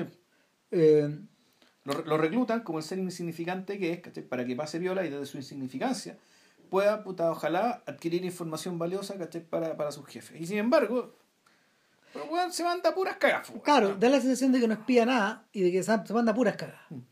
Eh, eso por lo menos en primer lugar. Sin embargo, lo que tú ves eh, es una, bueno, una suerte de comentario acerca como de la industria también. O sea, de, te paseo un poco, te un poco como lo hace Mel Brooks también en las películas. Es decir, se ríe un poco, las parodias, aparecen los personajes de Bonanza en algún momento, Mm, sí. buenos conocidos, ¿cachai? El weón se ve, trata de ir a almorzar, weón, puta, y está en un escenario de guerra, lo balean, weón. Se queda metido entre los indios, Claro. weón, y los, y los, y los Y queda la caga y le pasan los callos encima. Vilche se cagó mucho la risa con la película. ¿Tú no la habías visto? Nunca, no. O esa otra escena que está en un musical No, puta. y, empieza a cantar. La, la, la, la. Se entusiasma. Entusiasma No, y, y hay se pitea la escena. y hay otras weas que ya son definitivamente Ya, esto- alucinantes. ojo, esto vuelve a ser blanco y negro. Sí, son definitivamente alucinantes, pues, weón. O sea, la, esta escena donde el weón, donde el weón se sumerge, weón, para ir a mirar qué chucha está haciendo un weón, Claro. un hombre rana, pues, el hombre rana escribe un letrero. Me encantaba esa escena cuando chico. Sí. Yo, ¿Por qué yo necesito todas estas huevadas y tú estás acá nadando como pez, weón? Y le se lo muestra. Y el otro weón dice, espérate, y como que todo gesto. Claro. y todo bajo el agua. Claro, exacto. Y el weón puta borronea la weá y escribe, me, ahogo, me estoy conchetumare". ahogando. Claro, me estoy ahogando, auxilio, weón, claro. Entonces el, el personaje, el personaje es de cartoon. Sin embargo, todo se invierte en la escena donde él, eh, donde él, como se llama, se encuentra con un payasito, en una. Es un títere. Es un títere, claro. Ahora, un títere como un paj- como una como si fuera una cigüeña. Es ah, un pajarito No, no, largo. es que son dos. Primero es un payasito, que es como es un títere de mano, como de dedos. Ah, ya sí. que se acuesta y ese es una eso es algo que está sacado de unos programas que hacía el de televisión es parte de la rutina él le cantaba una canción para que el Ya. payasito se Es como si fuera el topollillo, ya. Bueno, este weón también tuvo con el topollillo Ah, Tito Polino weón puta eh, con Johnny Carson con todos sus weones y el y con Raúl Matas pues weón, No, por supuesto. en Chile El- eh, entonces el, el asunto es que el ahí es donde cu- cuando, cuando finalmente se encuentra con el títere, él, él le confiesa, no he tenido el coraje de ponerme a sapear. Claro. Claro, no, no era tan hueón este hueón, obviamente. po, weón. Sí. O sea, no he tenido el coraje de, de andar sapeando porque es malo sapear. po. Sí, bueno, entonces ahí que ahí tú empiezas a dar cuenta de que, bueno, ahí empieza la pregunta, en realidad, bueno, y esto después también es muy notorio, ¿cómo se llama esto? En, la, en, en el profesor Chiflado, que es que, en rigor, el personaje torpe, que hace, que habla así, que hace pura estupidez, en realidad también es una máscara. Claro que sí. Eh, es, un- es una, es una máscara... eh, Es una fórmula para ocultarse también. Claro, tú decís, bueno, esa, esa torpeza, ¿cachai? es lo que está en el núcleo de esta personalidad, ¿cachai? Que lo hace desear todo lo que desea, no, en realidad ni siquiera, ¿cachai? Es una máscara para, o para ocultarse, o al revés, para llamar la atención, ¿cachai? Y que en realidad, debajo de toda esa torpeza, debajo de, de todo, ese, de, de, todo ese infantilismo, ¿cachai? De la puerilidad, hay una cuestión que es mucho peor. Hay un sujeto que está gritando, pues, bueno. Es un sujeto que realmente está seriamente dañado, ¿cachai? Seriamente en problemas, con, con, con, con, grandes, grandes, grandes, grandes problemas y que efectivamente eh, son muy pocos los momentos en que pueda aflorar de verdad, ¿cachai? Porque es insoportable. Eh, es un dolor insoportable. El personaje, cuando, cuando Roger Zemeckis filmó Roger Rabbit, utilizó, en, en Roger Rabbit estaba presente esta, esta ansiedad esta suerte de ansiedad primal que en el fondo contorsiona todo su cuerpo. Eh, cuando tú piensas en Box Bunny, por ejemplo, Box Bunny está en control. Son muy pocos los cortos donde Box Bunny lo pierde. En realidad, Lucas está ahí para, para expresar toda esta, toda esta suerte como de. toda esta suerte como de, de, de, rabia y ansiedad y etcétera. Pero ni siquiera, ni siquiera Lucas da cuenta de esta hueá profunda de este. No, porque además el, el Lucas del principio era más cagado el disparate, con buen humor, digamos, ¿cachai? Y el Lucas posterior es un Lucas ya, más amargado, ¿cachai? Que, que además está precisamente para, en, eh, que está como contraste, ¿cachai? Eh, como, como contraste el Box Bunny, digamos, que lo maneja todo, que lo controla todo, y que todo le importa un carajo, digamos, ¿cachai? Y es interesante que el fondo el, es la actitud de, de Dean Martin, pues, con la voz de Jerry Lewis. Sí, claro. Es la actitud de Dean, ahí está, weón, dándole. A todo le importa una mierda, ¿cachai? Ah, ya remando, weón, porque sabe, weón, que al final él es el que tiene el dibujo, el lápiz en la mano, ¿te sí. acordás de esos cortos sí. donde? El, el, el, el exacto. Claro, él es el que lleva la, él es el que lleva el, pull de strings, él es el que lleva con la... Él maneja la situación. Maneja todo, claro. Eh, ahora, eh, hacia el final de hacia el final de Ramboy, que es una película que es igual de buena, pero cuando pero pero este, está que igual de buena que de Bellboy, pero está tan encaramada encima que en el fondo prácticamente una extensión. Sí, porque también, también tiene una estructura muy de gag. Sí, claro. Donde por el fondo el, supuestamente el, hilo conductor que es que ya el sapeo se da la cresta el sapeo, pero bueno, no se va a sapear ni una agua, entonces mandamos todas las tonteras, entonces está el tema del agua, como dice Rama, está este otro sketch que es muy extraño con los, con los basquetbolistas que en algún momento este weón se empieza a hacer fanfarrón con unos niños, que te dice, ya bueno, dado que aquí no soy nadie, al menos me puedo lucir delante de estos cabros chicos. Claro. Y resulta que los cabros chicos eran una especie de versión infantil de, los, los Globetrotters, claro. que eran son secos. Y, no, y también está este, este, este momento donde bueno, él se siente bueno, el dueño del estudio y empieza esa fonomímica súper famosa. Sí. Que es súper famosa esa escena. Donde, que hay con el puro. Ah, donde sí. el tipo está bajo control, bueno, puta, claro. Y, y lo insulta a todos. Bueno, es una weá que en el Happening, weón, imitaban mucho, por ejemplo. Uy, es que tenemos que empezar a hablar, weón, de, de los imitadores. La cantidad de weones que le han robado cosas, partiendo por Kiko. O sea, Kiko no existe. ¿cachai? Kiko le hace el personaje de Fernando Villarán. ¿cachai? Claro. Kiko no existe ¿cachai? sin Jerry Lewis. No, dejo. No. Es tan heavy que Fernando Villagrán, como adulto, en el, en el Chapulín, también parece Jerry Lewis. también, ¿no te acordáis que su actitud es todo? Sí, pues, entonces, tú, entonces tú veías ciertos movimientos de Jerry Lewis que eran lo mismo. Y tú dices, entonces este es el movimiento, esto es lo que hacía Kiko. Claro. Cuando, cuando giraba la cabeza, pues miraba a Don Ramón. ¿sí? Mm. O ciertos movimientos, esta forma de caminar, bueno, doblar las rodillas. Mucho de lo que hace Jim Carrey proviene también de ahí. Ahora, yo creo que facialmente Jim Carrey es más dotado que Luis. En lo que el manejo de la cara. Sí. De la cara. Físicamente no. No, Físicamente el no. cuerpo completo no. No, no. Pero facialmente. Sí. sí. No, es un buen súper dotado. Sí. Buen inteligente, también. Eh, Adam Sandler. Que tenemos que hacer películas de los Farrell alguna vez. Sí, claro que sí. Adam Sandler, por ejemplo, el joven Sandler, tenía mucho de esto también. Yeah. Del, de, eh, en, en, en, Saturday Night Live, el personaje del. Todo esto, a ver, es que en realidad habría que, hablar, habría que también hablar de todos estos personajes que han utilizado, por ejemplo, encarnaciones de ellos mismos infantiles. Yeah. ¿Cachai? El, tenéis que pasar por Luis. Eh, entonces, el, la prole gigantesca, weón, pese a que los gringos en algún momento, por culpa de la Teletón, experimentan un gran divorcio de este personaje. Yeah. También pasa otra cosa que, que, que la cuenta Sean Levy, Le, Levy el, el, uno de los biógrafos de Louis, y él dice que en la medida de que Louis se hace más viejo, como su personaje es The Kid, eh, con el que lo identifican los americanos, ya no es creíble. Yeah. Entonces, eh, Luis siempre se resistió a algo que Chaplin hizo en El Gran Dictador, que hizo en tiempos modernos en realidad. Matar al vagabundo, dejar de ser el vagabundo. Mm. ¿Cachai? Eh, Luis sí lo hizo en su, en su, en su versión de la Teletón. Ahí él era Luis. Había momentos en que revert- revertía, digamos, hacia, los hacia el personaje antiguo, pero, pero nunca quedó plasmado, nunca quedó plasmado de una, de una manera, de una manera dramática y evidente. película. como ya. Tanto así que cuando, cuando Luis eh, empezó a abrazar su adultez, a partir del rey de la comedia, sus principales roles de ahí en adelante son todos dramáticos. Puta, solté a los casi 60 años. po. Sí, claro. Entonces, eh, cinematográficamente. Mm. Pero, cacha lo que le cuesta, po. Sí. Es muy heavy. Es tanto así que en The, en The Day the Clown Cry este weón la dejó guardada, po. Se supone que esa película está guardada porque la autora del guion y la familia de la autora del guion eh, no han dado permiso nunca para que se exhiba, pero yo no estoy tan seguro que eso sea real ahora. Lo que sí ocurrió es que aparentemente Luis compró los derechos para que nadie la viera, al menos en vida de él. Entonces la donó a la biblioteca del Congreso con todo su material, que se lo solicitó a la biblioteca, y, y la quedó todo depositado ahí. Y la película va a estar eh, en. La película va a estar, ¿cómo se llama? Eh, fuera de la visión de las personas hasta 2024. Y de ahí para adelante, en principio, solo se va a poder ver en la sede de la biblioteca en Virginia.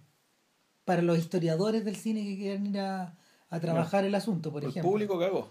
O sea, aparentemente van a dar funciones para público, pero eh, respetando los derechos de Luis y de la familia, eh, por ahora no hay autorizadas ediciones ni en DVD ni en ninguna web. Bueno, son i- irripiables, ya. Cada no es irripiable. El... Hay gente que la ha visto y hay gente que ha dicho que es tan choqueante verla porque, bueno, es básicamente la historia de un eh, payaso polaco coercionado por coercionado con las autoridades de Auschwitz para que entretenga a los niños mientras van entrando a las cámaras. Uh, Y esta es una historia real, de hecho, que eh, eh, Paul Schrader filmó con Willem Dafoe en una película que se llama Adam Resurrected, que no sé cómo es, no la he visto, pero es atroz, po, weón. La historia es atroz y este weón tuvo con muchas dudas de si la filmaba o no. Eh, en algún momento weón, le, le, le- dijo, "Puta, ¿por qué no la salen como Laurence Olivier, weón, con la gente que lo estaba toreando, la, ¿Mm? los tipos que querían que, que le- era un francés creo que el que quería financiar esto. Que, originalmente tenían los derechos weón, pero pasó tanto tiempo que después ya lo había perdido pero hicieron la, el bueno no le dijo nada Luis hizo la película igual este weón tuvo que pagar de su bolsillo finalmente la, la filmación para terminarla. Y, y, bueno es tan choqueante la situación que que hay gente que ha dicho weón, que este- es una pésima idea weón. sobre todo ver a este weón en esta, en esta condición pero que es tan pésima que por eso mismo vale la pena weón. Entonces, no sé, ahí está. Saldremos de la duda en un podcast, weón, en 2024, no sé, weón. No, weón, si cómo la vamos a ver, weón. Puta, ahí está, po. O sea, como chucha, voy a ir a, voy a, ir a Virgi- a- a Virginia, weón, a ver el. No, fíjate, weón. Entonces, eh, Yo creo que un weón eso sí la va a ripear. Sí. Van a hackear, weón, ¿cachai? Algo va a pasar ahí, sí. Alguien la va a terminar viendo, Mm. weón. Pero bueno, alguien la va a terminar viendo y ripeando, weón. Quizás como, pero en fin. Eh, el asunto es que eh, para terminar con los The Ramboid y pasar, weón, al plato fuerte, weón, es que la en The Ramboid, al, si al final de la película se plantea una idea bien torcida, y es que eh, el personaje es descubierto, es convertido en estrella, Claro. se convierte en Jerry Lewis, y un día saliendo del estudio, donde todos estos tipos que lo ignoraban ahora lo saludan, Claro. eh, se, se acerca a, a donde un cabro chico weón, que está dejando la cagada, weón, pegando una, un letrero de igual que él, igual de mal que él, y le dice, no, tenéis que hacerlo de esta manera. ¿Cachai? Como si él mismo ya, Claro. Él ahora ya creció, supuestamente. o, pero también como optara por una actitud patronizante a este otro digamos. Claro. Este otro weón, digamos. Siendo que el weón nunca aprendió a hacer ni una weá, porque el fondo no- nunca aprendió a hacer bien esa pega, porque ya no era su pega. No. No tenía cómo haber aprendido eso. Entonces, ya, vamos fanfarroneando ante un weón que era nuevo, Jerry Lewis, y volvemos a la idea, entonces el sujeto fungible. Exactamente. Y Del reemplazable, del, weón que puta, puede ser tú o puede ser cualquier otro. weón. Eh, eso, eso se vuelve de siniestro en de, en de Patsy, pero antes Claro. este bueno hace una parada en el Dr. Jekyll y Mr. Hyde con el profesor Chiflado. ¿Y sabéis qué? Puta, no es una película que yo haya visto muchas veces. Es una película que me gusta mucho. Es una obra maestra. Yo siento que en 100 años más este weón va a ser recordado por esta película. Ya. Yo siento que es la que está al centro del canon de él. O por lo menos es una película a la que él le dedicó una energía. Es la única que filmó el 63. Ya. Le dedicó una energía que pocas cosas le dedicó en su carrera. Él sabía que la estructura de esta weá era, era muy importante para él. Entonces, eh, es la culminación, de hecho, de eh, esta, esta puesta en escena colorida, Sí. en colores primarios y secundarios. Eh, eh, Sí, porque Patsy ya, ya es, color, es color realista. Sí, es, más bien, es más bien realista. Es otra cosa. Pero esta va no, esta va, esta va en la capilla Sixtina de los colores weón, de, de los colores como de weón. Mm. Todo refulgente, weón, todo brilla, todo es los azules, los rojos, los rosas, los verdes, son todos muy intensos. Y el único que no tiene un color intenso es Julius Kelp, que, Que Jerry Lewis. que, que- que el profesor chiflado, un weón que está en la universidad, weón, enseñando una clase de química, weón, a la que no se le pone mucha atención, weón, porque es un curso como optativo, weón. Claro, él supuestamente es un es medio niño prodigio, ¿cachai? Está, haciendo- hace, clases hace clases de muy chico, digamos. Pero un niño prodigio que en el fondo está estancado, porque por el fondo tú decís, él empezó a hacer clases muy chico. Pero ahí se quedó, po. Ahí se quedó. Entonces no está investigando en una agua importante, ¿cachai? No está metido en, no, no está metido en grandes investigaciones, no. Está un poco al margen de la facultad, porque él es muy raro. Sí. Es un sujeto con una con la, boca weón, Con los dientes de conejo, que habla así, Claro. camina chueco, con unos lentes pote de botella, con un peinado horroroso, güey. El- el- el- el- es la versión adulta del niño. Claro, y el. Claro, y, Mal crecida, mal cuidada, Sí, y como diría gente, incogible. Puta, ¿Cachai? Está hecho así para que no, puta, que no puede, no puede despertar la, la reacción esperpento, sexual de nadie, digamos, no, esperpento. es un esperpento. Ah, Entonces, este perpento en algún momento, weón, puta, eh, es humillado, weón, un día, weón, en, en su- propia clase por un, por un jock, por un, Claro. por un macho, muy musculoso, que le dice, profesor, me tengo que ir a la práctica de fútbol. Entonces, weón, le dice, no, usted espere que termine la hora.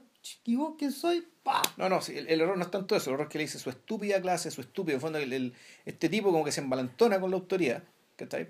Porque claramente eso suelen hacer los niños, ¿cachai? Que entiende que la autoridad no es un puesto, eh, o la gente muy tonta, y, y puta, efectivamente, lo encajan dentro del closet, Puta, delante de todo, delante de todo el curso. Claro, lo humillan, pues, y, y su alumna favorita, weón, la niña que lo mira, weón, que es Stella Stevens, Sí. bonita. Pero, Eh, pero con un, con un rostro, como de... No, mira, el Como muy, es como una muñeca también. es Marilyn. Sí, es Marilyn. en sí. Marilyn si hubiera estado, porque Marilyn muere en el 62, Dos. exacto. Eh, él, él, la- él, eh, puta, porque la firma es muy parecida, ¿cachai? Porque tiene un, un- la, la, la distribución de los rasgos, ¿cachai? Sí. Es el conjunto es muy semejante.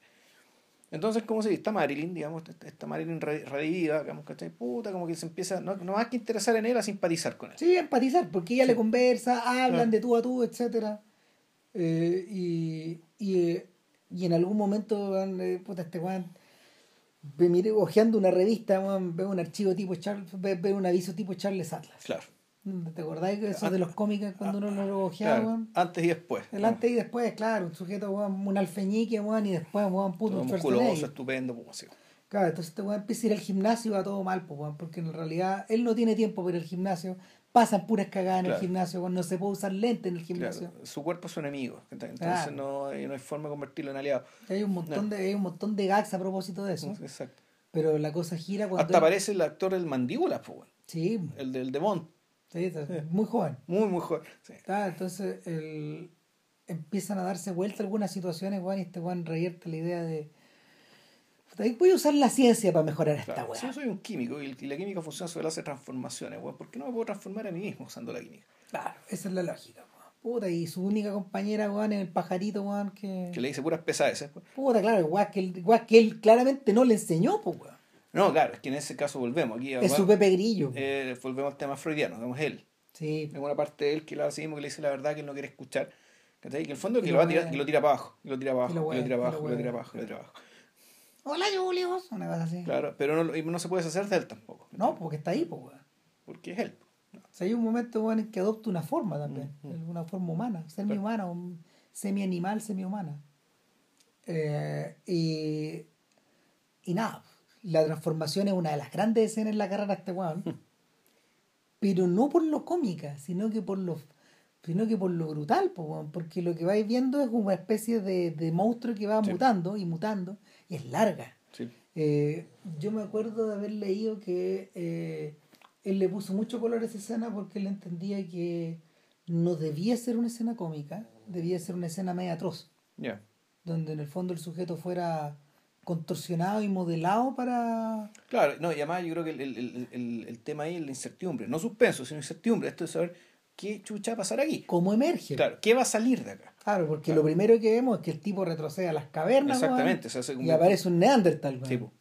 y después aparece un mono de parece un mono de, no sé, de teatro japonés, weón. Y con los colores en la cara, la cara va cambiando de colores, los dientes, weón. Adquieren unas configuraciones aberrantes. Eh, y, y finalmente, finalmente ya la transformación final no la ves. Hay un corte y lo que viene es, la, cámara. la mirada de los otros. Es la mirada de los otros. la, mirada, y la, mirada es, alucinada. La mirada de los otros es que. la actividad en la calle se detiene. Claro, es una sorpresa absoluta. Eh, ese recurso es el recurso con que empieza y reempieza Betty la Fea. La tercera Betty la Fea empieza al principio, empieza con la gente que la mira cuando ella va a Ecomodo a presentarse a, a, a, a, postular trabajo por primera vez y la gente la mira como lo que es, la puta que mina fea. Incogible, eh, Y, es una secuencia de caras, Y, así nos presentan a todos los personajes que después van a ser muy importantes a lo largo de la teleserie. Con, puta, con esa mirada. Y después, cuando Betty eh, se, hace, se, hace, no se hace la cirugía, pero sí se cambia el look y en el fondo se hace su transformación con la ayuda de la, de la peluquería, el maquillaje y una, y una madrina, que una madrina, que una mujer de verdad que la ayuda, eh, la, la, la en cierto sentido vuelve a empezar, ¿cachai? Porque ella también es, recibida en, en, Bogotá, porque todo esto pasa en Cartagena, India, con, de nuevo, la mirada de los otros, pero una mirada completamente distinta, ¿cachai? Entre que, qué mujer más bonita y entre que ¿es Betty o no? O, no? o sea, al fondo es, ¿es o no es, bueno, ¿cachai? Y esta, sorpresa de que... Pero claro, nosotros sabemos lo que está pasando, ¿cachai? Aquí no. no. ¿Cachai? Tú decís, bueno, a este lo están mirando por feo, lo están mirando por raro, lo están mirando monstruo, por... Claro, por monstruo, por... Y, y, claro, yo creo que esto es un gran chiste de Jerry Lewis en el fondo, donde el buen se ríe a sí mismo, un atractivo que nunca tuvo. Sí, era un tipo feo, ¿cachai?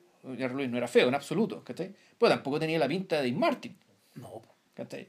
Ahora, eh, el personaje... El personaje este alter ego, el Body Love. Claro, pero, pero el, el personaje real, el Jerry real, era un sujeto que se movía por el mundo como su personaje como Badilov. Como Badilov, ya. O sea, un muy confiado, los anillos en las manos, en los dedos meñiques, ¿cachai? Anillos de oro. Puta. Que incluso sus personajes los tenían. Sí, grandes No se los saca, pues, no, saca, no Grandes cadenas, weón, en las manos, ¿cachai? Una acá, El pecho medio abierto, weón. Bien, bien, bien hirsuto, weón. Bien, harto pelo, weón. Entonces, muchas de esas cosas están presentes en la, estaban presentes en la vida de él. Puta, era bien cachero, weón. Hay que decirlo. La señora era muy gorreada, weón. La primera señora. Puta, estuvo casado 36 años con esa señora, pues bueno. Más gorreada que la mujer de Clint Eastwood, que la primera mujer de Clint Eastwood. Ah, eh, caso Clinic. Puta, y, y el, el, asunto es que, eh, claro, aparece este sujeto y entra a la disco donde van los estudiantes, ese antro, weón. Claro. Que ese antro que era como puta, una especie de Valhalla. Es como el Roadhouse de, de Twin Peaks, pues, weón, también. Claro, pero en realidad, pero es que claro, pero para Julius Kelp, ¿cachai? Ese lugar es el lugar al cual él, por definición, no puede entrar. No, está. Por eso digo, él Valhalla, ¿cachai? Una especie de un, un paraíso de, puta, de, de juventud y esa felicidad, ¿cachai? Que puta, para él está, le está vedado. Es un paraíso teenager, pues, es el mundo de los jóvenes, pero en el fondo son los otros. Mm, sí. ¿cachai? Y este buen, este buen que, esta culebra que es Vadilov puede entrar ahí y puede doblar ese mundo, mm. trizar ese mundo y, y, y, y rehacerlo su imagen. convertirlo en el centro. Y él, además, pero en el fondo, la transformación no solamente es una transformación física, ¿cachai? Sino también hay una... Y esto está esto después está copiado a la pata de la cueca, ¿cachai? Por los hermanos Farrelly con Irene y Yo me rollo. Sí. ¿cachai? El personaje Hank, el, el, el, oro Jim Carrey, digamos, el personaje, el, el, personaje que emerge, que es un personaje que tiene más o menos actitudes parecidas, es decir, absolutamente, el absoluto desprecio por los otros, de en el fondo es bien raro, porque es un personaje que lo único que quiere es can- que encanta a los otros, fingiendo que no les importan los otros. Eh, y que por lo tanto, precisamente por ese desdén, ¿cachai? los otros puta, van o- o- y, y- y se amontonan alrededor de él. ¿no? Y- y esencialmente lo que tú tenías es un personaje que es monstruoso, es más, porque es más que humano. Mm.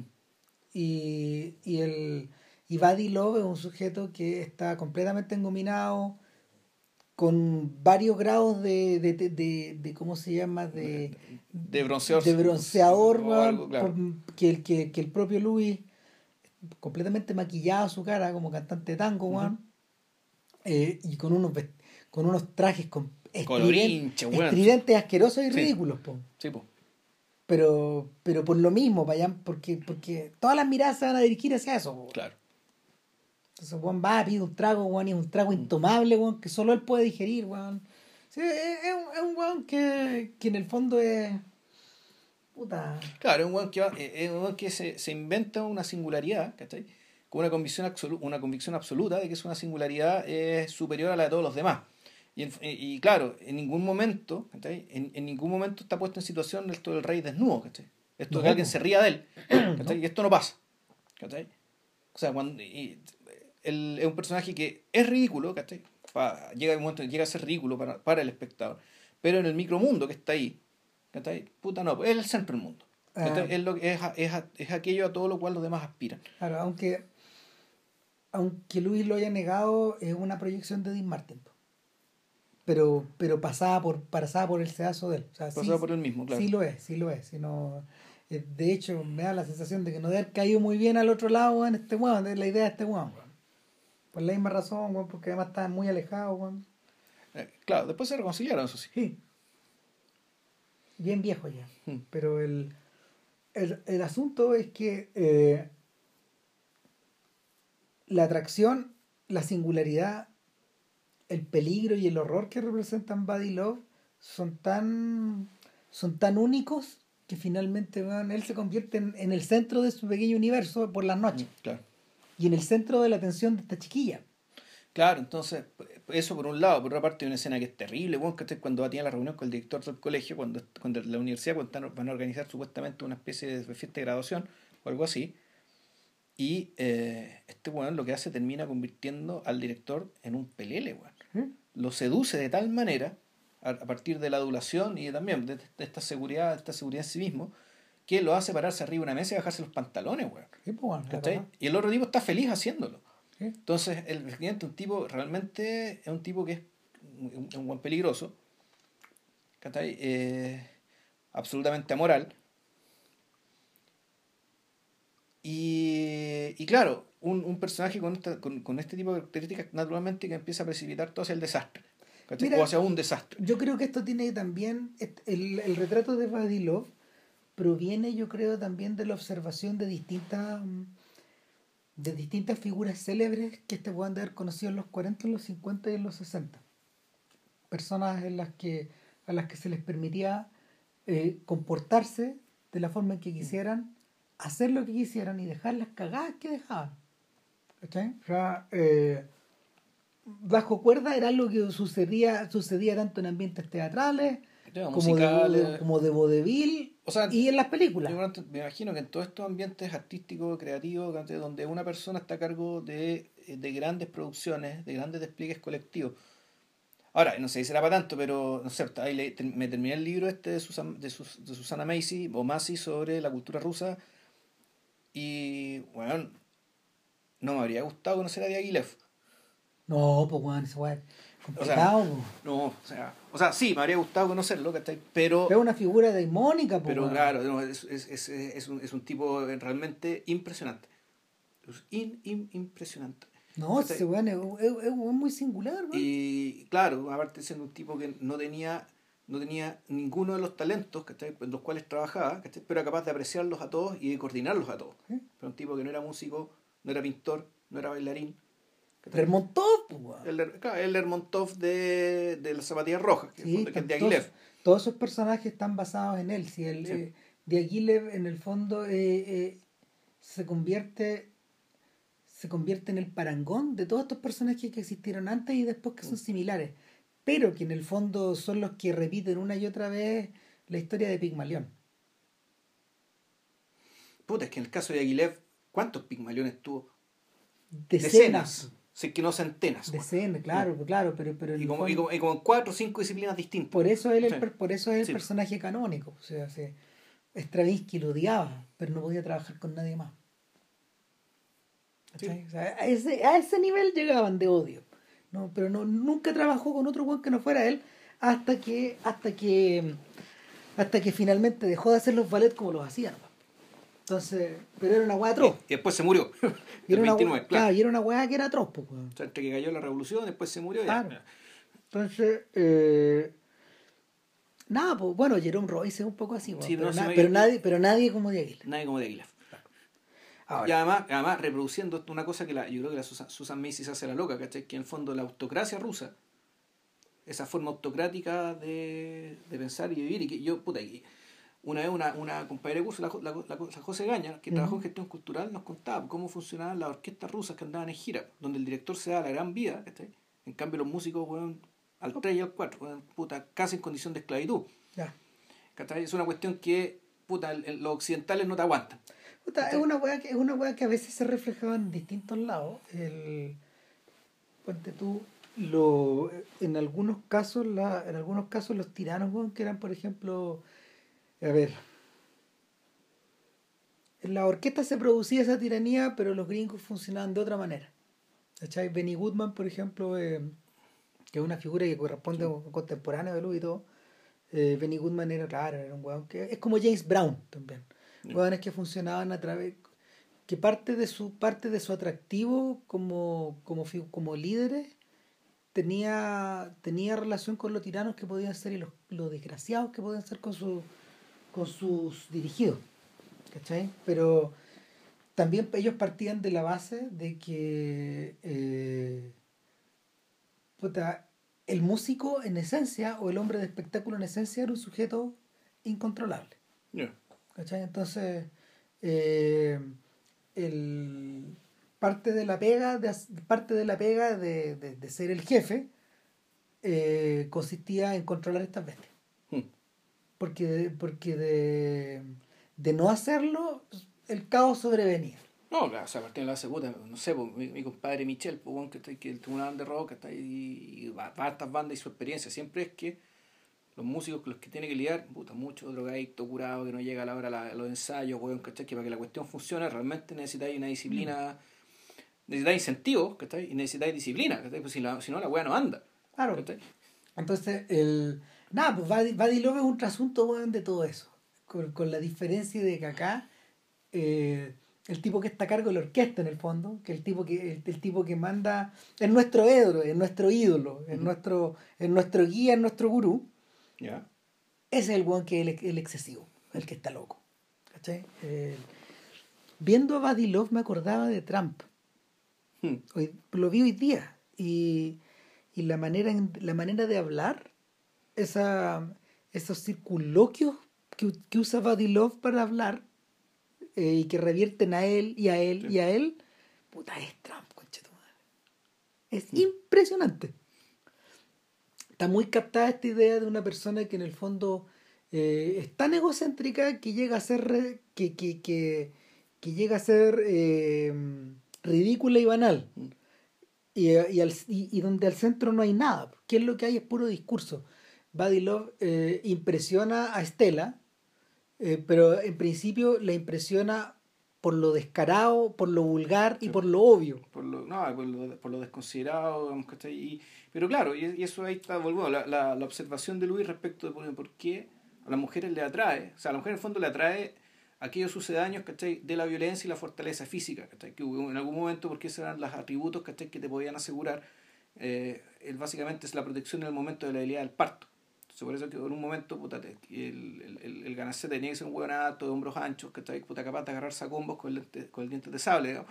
En la medida que esos atributos no fueron necesarios, otros atributos que son un poco sucedáneos de eso, ¿cachai? Que tiene que ver, uno, el humor, ¿cachai? Porque el humor en el fondo implica cierta, cierta capacidad de desafío, ¿cachai? De desafío a la autoridad, desafío a la realidad, ¿cachai? Un poco de esparpajo, ¿cachai? Pero también este esparpajo chanta, weón, ¿cachai? De mostrarse como un que no le importa un carajo, ¿cachai? De- de- No, de- y, y la guá- el- y la caricatura va más lejos todavía, porque cuando este weón la seduce finalmente, cuando se la lleva a este Lover's Lane, a este mirador, weón. Chanta, weón, que uno ve que es de cartón piedra, pues, weón. Pero ojo, que el que La La Land se lo pirateó. O sea, La La Land, ese parece el de La La, la Land y creo que lo está, ocupa, está copiando. Todo el rato ocupan esa, esa, esta misma idea. Eh, Aunque eso con lugares de verdad. Claro. Eh, cuando, cuando se la lleva para allá, la seduce con un argumento romántico que es más banal aún. es más banal. Y ella dice, nadie me ha hablado así. ¿Cachai? Pero ¿por, qué tú que eres tan bruto me hablas tan bien de esta forma? Y en ese momento este buen contesta y sale Julius Kelp. No. Y, y sale Kelp y este buen huye. Y, y de ahí para adelante... Sale la voz de Kelp. Claro, sale, sale la voz de Kelp. Atrapado dentro de este titán. Claro. Y, y de ahí para adelante eh, se suceden las correrías de Kelp y las de Love. Claro una y otra vez eh, de una manera bastante sencilla. Es una película que es mucho menos alambicada que el remake que, que Luis, eh, con el que Luis que produjo de alguna forma, fue productor ejecutivo, el remake de, mm, ¿De Murphy. De Eddie Murphy. Que el primero no es malo. De hecho, utiliza una idea muy chora. Eh, en esta ocasión, Julius, que yo no me acuerdo si se llama así, creo que se llaman Clamp los personajes eh, el, el, personaje es un gordo mórbido. Claro, no es mórbido. Es negro y eso mórbido. Claro, y es un, es un, negro potón, mm. y, inmenso. Y, y, toda su familia es así. Claro. Y, y, y, Murphy utiliza esta idea de Luis también de la, de la subdivisión entre personajes que, que, cada uno más grotesco que el otro y en el fondo son todos él son, todos él y una referencia bien burda van puta qué buena a ver hay algo, hay algo de auto-odio y de autoparodia, pero también de referencia como a la cultura negra de, de del negro trasher, que, que, del que del que los propios negros siempre se ríen, ojo. Si este es, una, es, un, chiste que solo puede, que a estas alturas solo pueden hacerse solo pueden hacerse ellos, ¿cachai? Y, eh, tanto así que Martin Lawrence, por ejemplo, eh, ocupó esta idea para hacer toda una saga de Big Mama. Ah, lo de la vieja gorda. Ah, lo de la vieja gorda es la misma idea. Y la vieja gorda se tira peo, la vieja gorda mal, tiene mal olor, la vieja mm. gorda aquí, la vieja gorda se anda aprieta al marido, lo aplasta, ¿cachai? Muchas de esas ideas. Brutas, burdas. De, eh, humor ranchero. Y, y en, sin embargo, sin embargo, lo que ocurría en ese profesor chiflado era que había mucha mayor, eh, había mucha más trama había mucha más trama para poder llegar al punto. Lo sorprendente de este profesor chiflado original es que ah, es como si asumiera de inmediato su condición de clásico, muy esencial. Las escenas, nada sobra, nada falta. Eh, están filmadas con una seguridad extrema, con una, con una maestría absoluta. y es una película que, que, al contrario de las otras, por ejemplo, no despliega eh, nos despliega de una manera eh, muy evidente su, su, interés por el espacio, su interés por las cosas, ¿cachai? Está reducida a lo esencial. Y, y en ese punto donde... ¿Y qué es lo esencial? Eh, que esta vez el, el, el esta vez eh, el campo de batalla es el cuerpo de Luis. Entonces, hay momentos en que Body Love se cuela en las clases de Julius Kelp, la voz. Claro y, hay otros momentos en que al revés. Hay momentos en que el profesor aparece peinado como Love. Como que el peinado cambia, ¿cachai? Eh, y, el, y son momentos que me imagino que le deben interesar harto a Chichek. En, cierta medida, porque finalmente Chichek está hablando. ¿Te acuerdas cuando, cuando Chichek habla de la voz? ¿De dónde proviene la voz? ¿Qué es lo que la voz refleja? ¿Qué es lo que la voz captura? ¿Qué es esto que no parece humano? Que, que no es, que no, que no, no está ocurriendo un nivel animal y es, una, eh, eh, es un órgano que está entrenado para algo que no es natural, que no es para lo que no fue creado originalmente, ¿cachai? ¿De dónde proviene esto? Eh, y cuando uno, cuando uno contempla a Buddy Love en esa dimensión, puta, la película se abre para todos lados, pues, el, bueno, la, la, película termina confluyendo en el momento en que los dos personajes tienen que estar en el mismo lugar. Claro. Y ahí básicamente... Algo superhumano, la ubicuidad. Claro, y, en el fondo, y efectivamente, los dos personajes terminan estando en el mismo lugar. De una manera que, en que básicamente se, como se cae una capa, la capa de una cebolla. Y donde pues, efectivamente el, a, partir ya del reconocimiento público, y aquí vamos a estar al final nomás, porque, o Eh, lo que pasa a mí me interesó más que el final, más que este desenlace, ¿cachai? Me interesó el epílogo. Es que para eso está, po. O sea, que el epílogo, el epílogo es bien feroz porque es un epílogo que... El- es que el epílogo para eso está, po. Porque, a ver, el desenlace evidentemente es algo que ya hemos visto antes, Sí. que en el fondo es cuando el personaje se expone y se autoexplica. y- emerge, claro, emerge la verdad, ¿cachai? Y queda, queda un Eh, poco en el aire la idea de que la verdad era mejor que la impostura. Exacto. Sin o sea, eso es lo que queda en el aire. Sin embargo, con el, cuando llega el epílogo, porque, y después dice, this is not the end. eso no tiene, exacto. ¿Y qué pasa? Pasa That's que- not all folks. Claro. Eso. Como vemos a- a Como la de. Frank, eh, Frank Tashlin y, y los monitos animados digamos, y toda la weá es que eh, en algún momento llegan a lle- lle- llegan a la En algún momento este weón se le pierde la fórmula y tiene que llamar al papá, claro donde había, que había sido un dominado toda su vida. un macabeo de campeonato Claro, entonces eh, el viejo le dicta la fórmula. Y este bruto en algún momento le da el contado para que era la fórmula. Ujú, Y este está haciendo clases, ya se va a casar con Estela. claro Está todo- siendo él eh, siendo él Julius Está Kell todo bajo control, claro, eh, en este especie de cuento de hadas. Y llega el papá, weón, convertido, weón, en po, Con weón. Badelov, ¿cachai? Claro. mandoneando mandoneando a, A su vieja, weón, y después ya la cuestión se vuelve surrealista cuando era el director de, de la universidad ¿cachai? Transformado, po. transformado también convertido en un lobo ¿cachai? y la cuestión En el logo de Tex Avery, Sí, más o menos, ¿cachai? Bueno, mandando, el weón ya. Y la cosa se hace realmente complicada cuando te das cuenta que Stella lleva, tiene, dos, tiene dos pócimas, ¿cachai? En los bolsillos de su pantalón. No, porque el, el papá de Badilo empezó a vender la pócima Claro. como si fuera como Un si, como si fuera un buhonero, po, Claro. weón. como si fuera un weón, uno de estos weones del oeste. Esto que vendía- exactamente. el tónico weón de salud del Claro. profesor Kelp. Exacto. ¿Qué he hecho? Dice Kelp.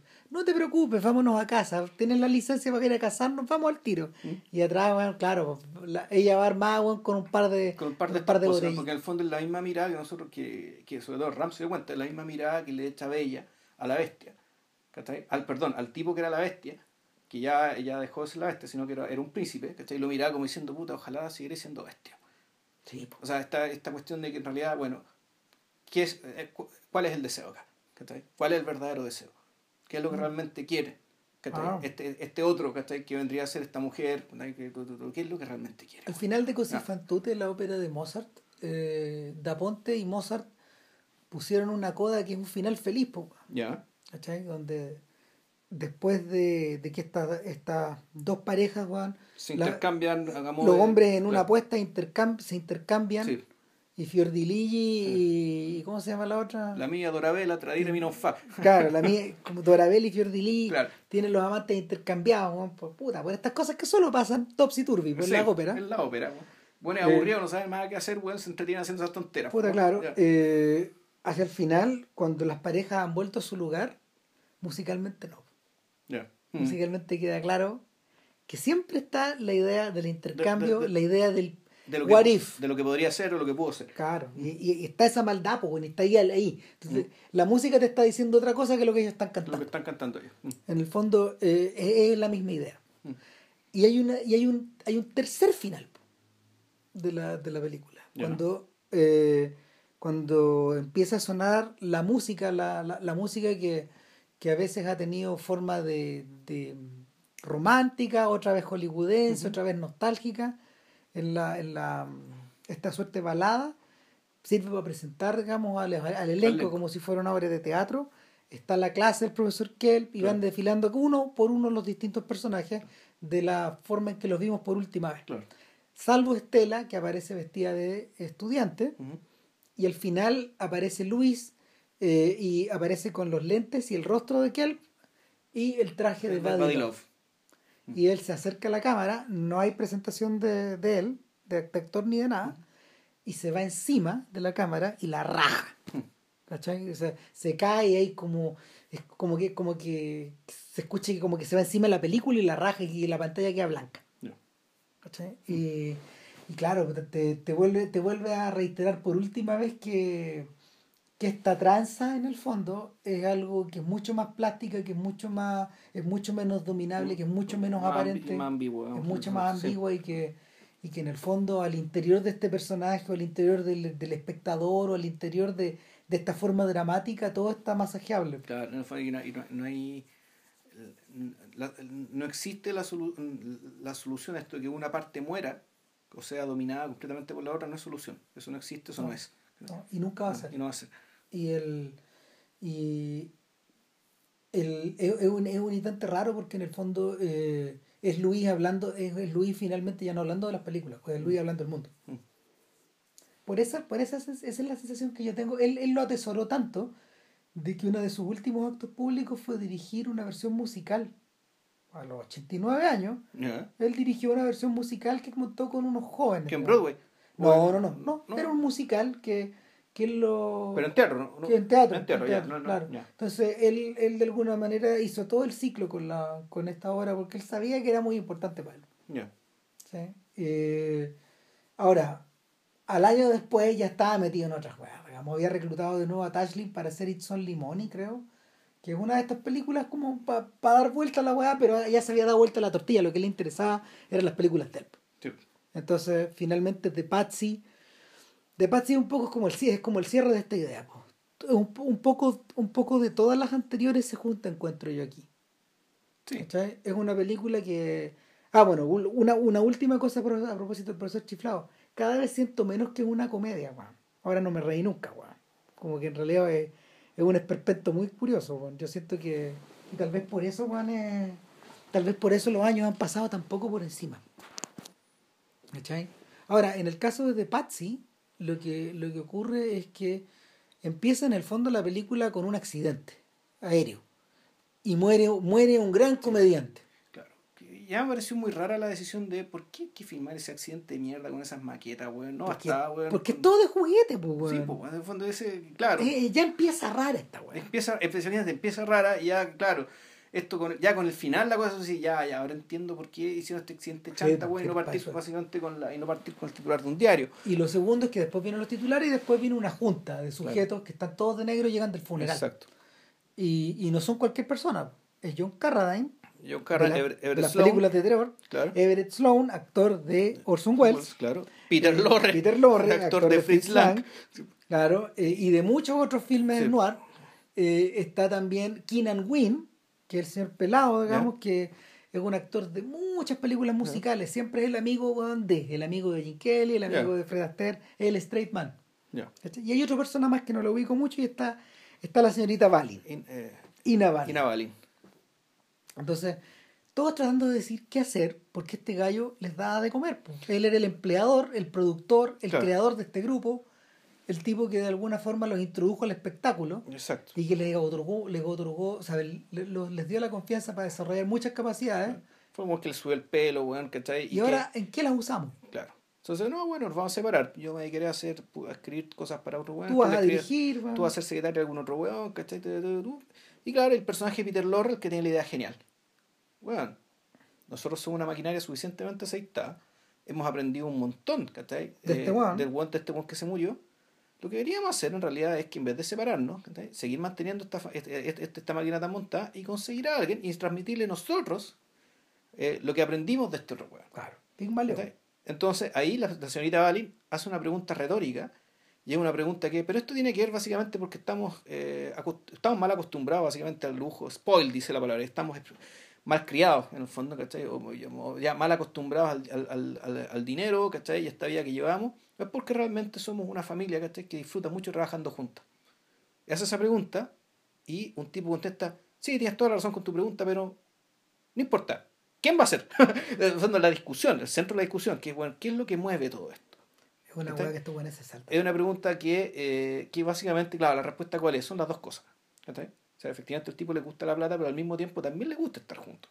Porque la, la, se nota, en, en- en- la, la escena está construida, ¿cachai? Y está escrito de una manera tal que efectivamente hay simpatía, ¿cachai? Es Hay como un rat pack. Es como un rat pack. Finalmente, eso es lo que ocurre. Entonces, eh, Mira, nos echó, la- nos echó cagando la pieza, weón. Si algo sale mal aquí. Continúa, continúa. Nada. Eh, lo, que, lo que les ocurre a estos gallos es que eligen, es que eligen continuar el circo Claro. y el primer sujeto que se les atraviesa es Entonces, la, Stanley. la po. pregunta es, ¿who? Stanley, po. ¿Quién? El botón. Who? Who? ¿Quién? Es Stanley. El botón. El, Tal cual, el mismo personaje. Sí, es la misma persona. Sí. Y él así se presenta. Me llamo Stanley. El botón. Claro. Puta, y el, y el Bellboy eh, finalmente, eh,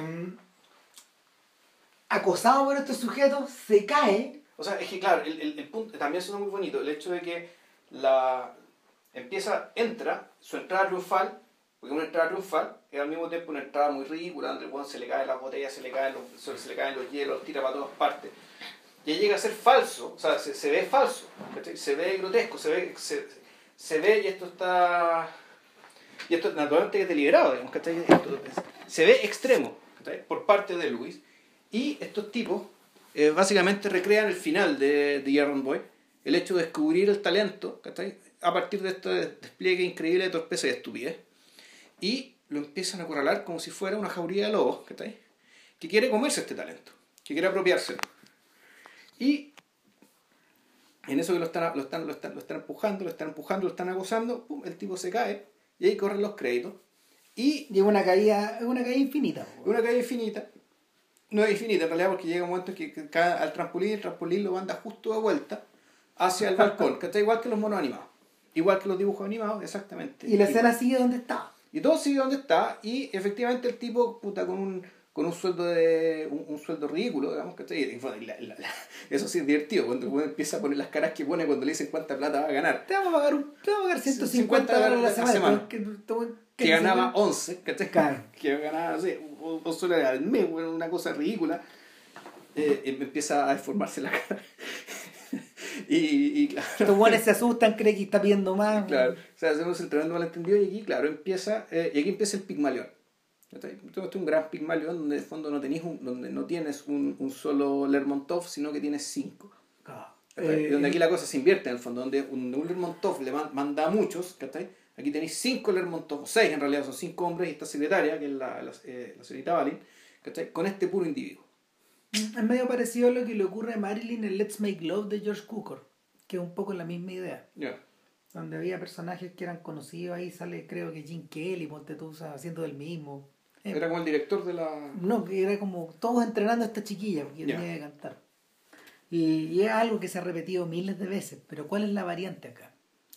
Yo creo que la, la- yo creo que la variante eh, y lo que hace de Patsy una película muy singular, no es una obra maestra, No, yo, yo no encuentro que sea una gran, gran, gran película, es muy buena, Es muy divertido. es muy divertida. Eh, lo que hace, lo- o sea, lo, lo que, lo, lo que la hace muy divertida precisamente es como el proceso del fracaso, weón, y de, y de enseñarle a un idiota, pues, weón, porque este weón no aprende y no aprende y no aprende, y hay distintas maneras en que eso está reflejado. O sea, la más famosa de todas las escenas es la del, es la, es la, es la del profesor de canto, Sí. que, tiene su, que tiene su casa, Que es un weón, museo, po, llena de, de, de antigüedades, de, cinco, de los cinco continentes. que este weón está a punto de destruir a cada segundo, weón, y finalmente, cuando le aprieta la mano al profe, en el piano, que esa weón es como digna, de la pantera rosa, eh, este weón empieza a gritar con una voz, weón, de tenor, weón, barito, a todo chancho, y destruye el mismo su casa, Claro. y se desarma el set. Entonces, está esa, ponte tú la escena donde el profesor de ballet, cuando este weón le, le demuestra con unos movimientos muy, muy elegantes, weón, lo que tiene que hacer este weón, este weón se, se para de la silla y se quiebran, weón, se quiebran las zapatillas como si fueran de losa, weón. ¿Por qué eran de losa? Claro, te- o no sé, weón, está, está lleno de esta, está lleno de estos momentos de, de ¿cómo se llama? o de fracasos totales, o fracasos a media, o No, y bueno, también está, también, y también está, ¿cómo se llama esto? La mirada, la mirada cerca ya del estrellato, ¿cachai? esa weón la cagá. Que claro, cuando, una- Es que ahí, ahí cuando, entramos en terror. cuando, cuando le cambian la ropa, ¿cachai? Cuando se hace, se va a probar la ropa, cuando va a la peluquería, ¿cachai? Claro, o cuando, o cuando por ejemplo va a cantar a la televisión. Y, y va a cantar un hit, weón, que le armaron entre todos, weón. Claro. Y, una que- canción de mierda, po, weón. Claro, Claro. weón. I met my love in the, at En- the driving, weón. Claro. Y una mierda de canción, weón. Ahora eso, eso, eso hace eco de un algo que le pasó de verdad en la vida real a él, po, weón. Sí, porque que él efectivamente eh, tuvo un hit, ¿cachai? Eh, y fue muy raro. Que, eh, Rockabye Baby with a Dixie Melody, weón. Esa canción la cantó. Claro, y que esa canción ganó más plata, weón, ¿cachai? Que cualquiera de las canciones de, que, que- que- que- de Dean Martin. de po, Dean weón. Martin en la época, Claro. weón. El weón llegó al número uno en la misma historia, weón. Entonces, este weón sacó un disco, este el disco está medio olvidado, existe por ahí, pero pero la, el, el rollo es que en el fondo eh, Louis entendía bien lo que era hacer un novelty act, Claro. como decir los gringos. Es decir, estos singles, weón, que son como divertidos, weón, la gente los consume, weón, pero son una mierda. No, mierda, la pasan olvidadas, rápidamente olvidadas. Los Claro, entonces, se de la Lo que intentan estos gallos es utilizar las estrategias, todas las estrategias que ellos se saben, Claro. para poder crear una estrella. Llevarlo a la tele, convertirlo, grabar un single de mierda, eh, Empezar a echar a andar rumores. echar a andar el rumor, aparece hasta la propia Hedda Hopper, weón. Era Hopper, que era. Ahí me contó, la- de Lina me contó la historia. Sí, que fue uno de los pocos personajes ¿cachai? que tuvieron contrato vitalicio ¿cachai? con los diarios de Randolph Hearst. Sí, po, porque sabía mucha mugre, weón, de. Hearst. O sea, ella y su enemiga mortal era Luella Parsons, que era exactamente igual. Ahora ni- me imagino. ¿cachai? Claro, porque me contó que esta, esta señora fue la que supo lo que, el cagazo que quedó en el bote, en un bote, que hubo un asesinato. po. Esa es la razón de por qué el weón nunca la echó. Porque el bote era el de Hearst, estaba metido Chaplin de por Sí. medio, weón. Mm. Eh, murió un director bien famoso que era William S. Hart, weón, de un balazo. De, de hecho, hay una película sobre eso. Sí, de Cats Meow se llama. Ya. De Peter Bogdanovich. ¿Quién más? ¿Quién más? No. Entonces, entonces eh, que todo esto era muy cercano a Luis. Muy, pero muy cercano. Bogdanovich. Una de las grandes entrevistas que, que Luis hizo en su, concedió en su vida fue a Bogdanovich. Y le contestó. De, de le contó, le contó un montón de weas. Ya, no, le contestó con monosílabo. No, para No, nada, no, no. Ah. Bueno, otro weón con el que se sentía muy bien era Larry King.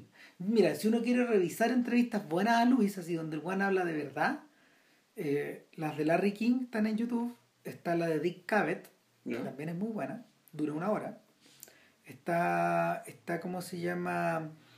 Se lo puede observar haciéndose el payaso con Letterman y con Carson, pero también hablando en serio. Ya. Que además eran buenas los que él respetaba mucho.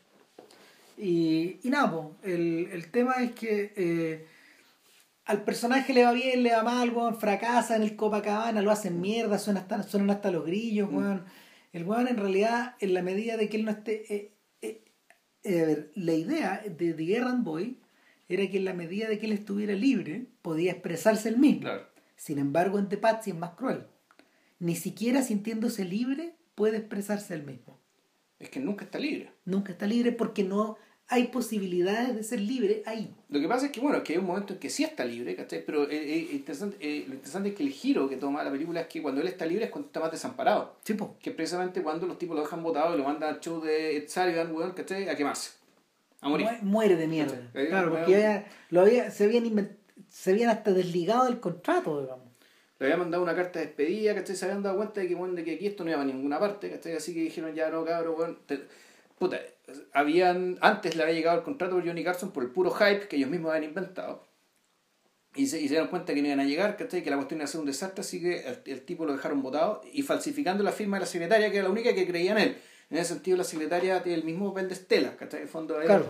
es la mujer como más o menos comprensiva, más o menos curiosa, más o menos. eh, puta, que en el fondo lo acepta como es. Ahora, una, una cosa que siempre me llamó la atención es que esta, esta, esta señorita Balin es como la única protagonista, la única protagonista judía Sí. de los filmes de Luis. Y en ese sentido adopta en un- ninguna parte lo dicen, pero es obvio. Es obvio, Es es obvio, obvio, es claro, obvio, es obvio. Entonces, el, el, el- es, esa- de- de- es importante, es importante el dato porque Luis, por ejemplo, nunca se ocultó, nunca ocultó, eh, nunca ocultó su etnicidad, por Claro. ejemplo. Sus personajes, sus personajes son todos judíos. ¿Sí? Sí, sí, sí, en general son todos judíos. No, Stanley es cualquier cosa, o sea. No, Stalin no, Stalin es nadie, digamos, pero Stalin es Morty. Tashman no, po. ¿Quién es Morty Tashman? Morty Tashman es The Aaron Boy, Ah, ¿cachai? Ya. Y, y Julius Kelp, Kelp. puta, sí. No, bueno, entonces el, el, el asunto es que esta no es una chixa, como dicen lo, como, como, como se dice en el argot, en el argot judío, claro, que no, no es una no es una gentil. ¿cachai? Este es un personaje que en el fondo la cercanía, no, la cercanía no solo es sentimental, sino que también es una cosa que viene de la sangre.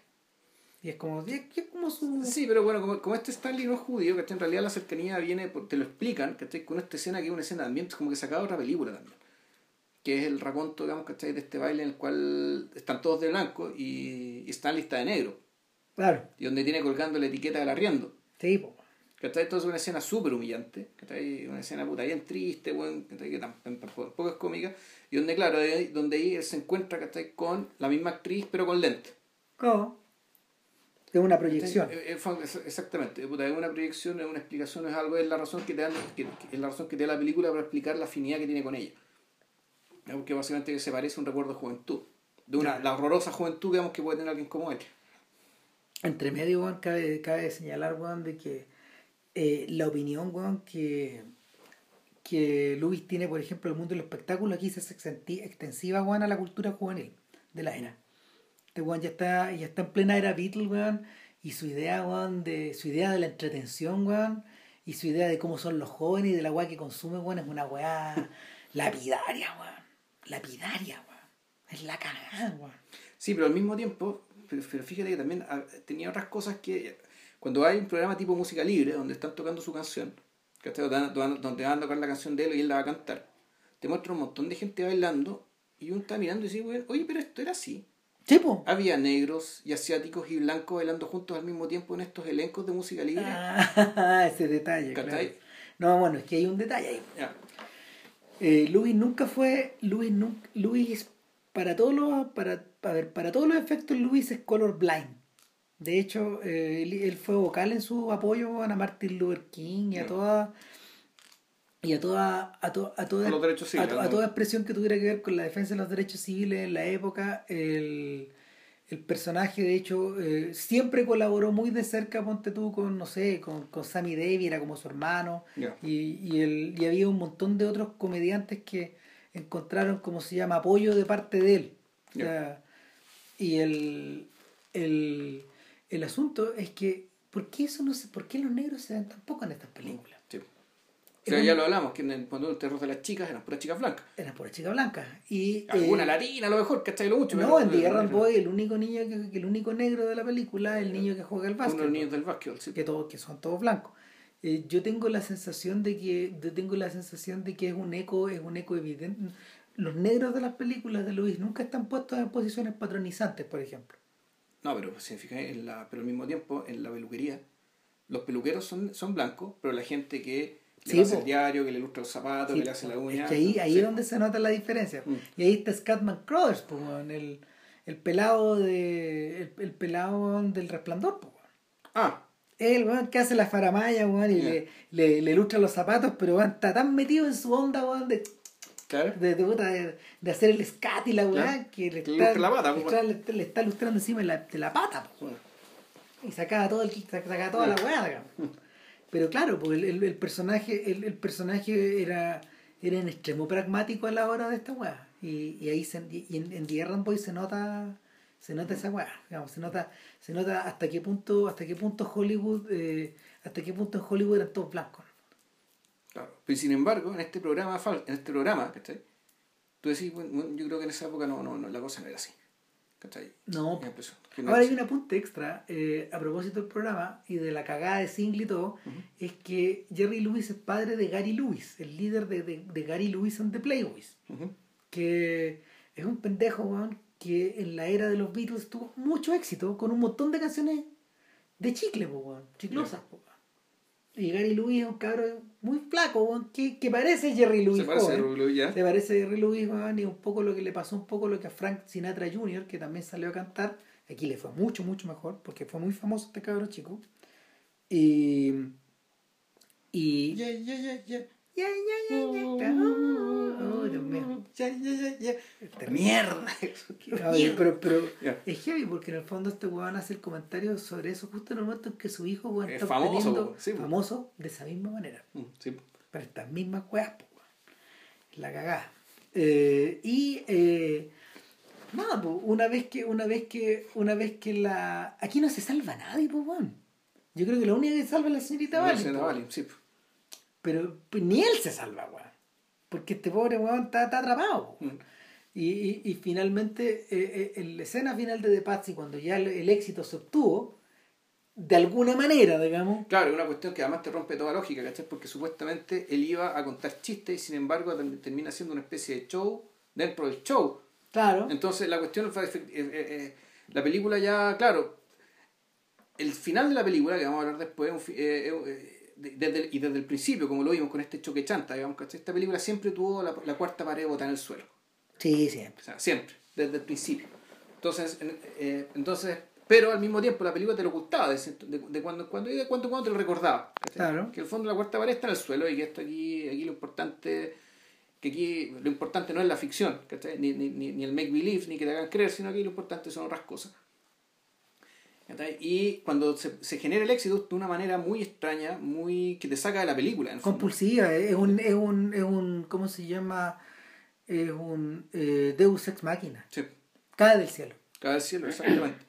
Entonces se, se, se replica la escena inicial. Eh, se replica la escena inicial, pero Están como en una, están como- está en el mismo lugar. están en, una- en el mismo lugar y este weón en el fondo, eh, pues está como una terraza. No, es el mismo lugar, es el mismo lugar donde están al principio, en el funeral.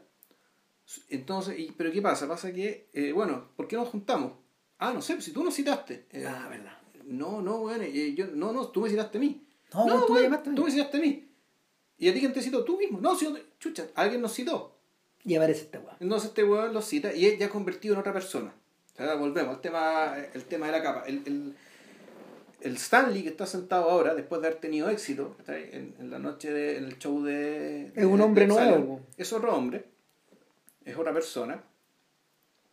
Y eh, la gente, puta, todos estos, todos estos sujetos, ¿cachai? Se disculpan con él y dicen, ya, bueno, puta, ya nos mandaste la cresta y qué sé yo. Y ahora es él el que tiene el gesto de decir, no, muchachos, vamos a seguir trabajando juntos. ¿Por qué? Porque lo que mantiene andando esta weá, más allá de que mi talento haya sido genial y más allá de que mi talento era genuino y por lo tanto, hay- y aquí hay una reafirmación también respecto de la respecto al cuestionamiento que, es- que el mismo Luis hacía acerca de la intercambiabil- intercambiabilidad de la gente. Es decir, de que aquí puta, uno puede reemplazar a otro, ¿cachai? Pero, y donde por lo tanto todos somos fungibles, pero igual no cualquiera puede hacer esto. No, no Es un comentario sobre el mismo. Exactamente, sobre el mismo y sobre que por mucho que hay una maquinaria detrás, que hay una maquinaria que mantiene la continuidad del negocio, del cual siempre sacan estrellas, ¿cachai? porque en el fondo esto es, las estrellas son productos, y son productos de una industria que, se, se- y que inventa estrellas. Necesita, necesita irlas facturando y creando. Claro, entonces, y, y, y la frase esta que, que puta, siempre me gusta citar, que usó, que usó David Lynch en Inland Empire, que está ahí, está de que las, eh, los sueños hacen estrellas eh, en Hollywood, donde los sueños crean estrellas y las estrellas crean sueños. Claro. Es una cuestión que se va retroalimentando y que no para, y que no para, y que no para, y que no para. Y que claro, eh, eh, algunas de estas, estrellas terminan siendo botadas, tragadas y escupidas, ¿cachai? regurgitadas por el sistema. Pero de eso hablaremos, de, de- la película no se hace cargo de eso, sino que se hace cargo más bien de aquí, del, del- del- del casting perpetuo. Pero al mismo tiempo, ese casting perpetuo requiere un talento genuino, digamos, entonces la, todo el, el- el cierre de la película, todo el desenlace de la película, te muestra eso. Pero aquí la situación se inverte y es él el que decide, ¿cachai? Que ya, yo tengo el talento, pero igual necesito la maquinaria. Necesito estos cinco giles, estos seis giles, ¿cachai? Con los que tengo que trabajar. Ahora van a ser empleados míos. Y va- van a ser empleados míos, Tal como era Sí, al principio. como empleados del otro. Si esta cuestión se- es una cuestión que se repite. Y, te que empezás y allí, ahí es donde Simpson lo dice eh, que a estas alturas del partido eh, es perfectamente es perfectamente posible imaginar que el rostro del muerto era el rostro de Luis. Sí, perfectamente. O sea, uno lo imagina desde el principio. Sí, claro. ¿cachai? Uno Desde el principio se va a morir. Pero de ahí ya no cabe duda. Claro, entonces no te lo muestran, ¿cachai? Pero no, no es necesario que te lo muestren, ¿cachai? Porque, claro, Jerry Lewis en las otras películas lo hacía evidente, ¿cachai? Que era su, era su, su rostro estaba en más de una persona, ¿cachai? Aquí no es necesario.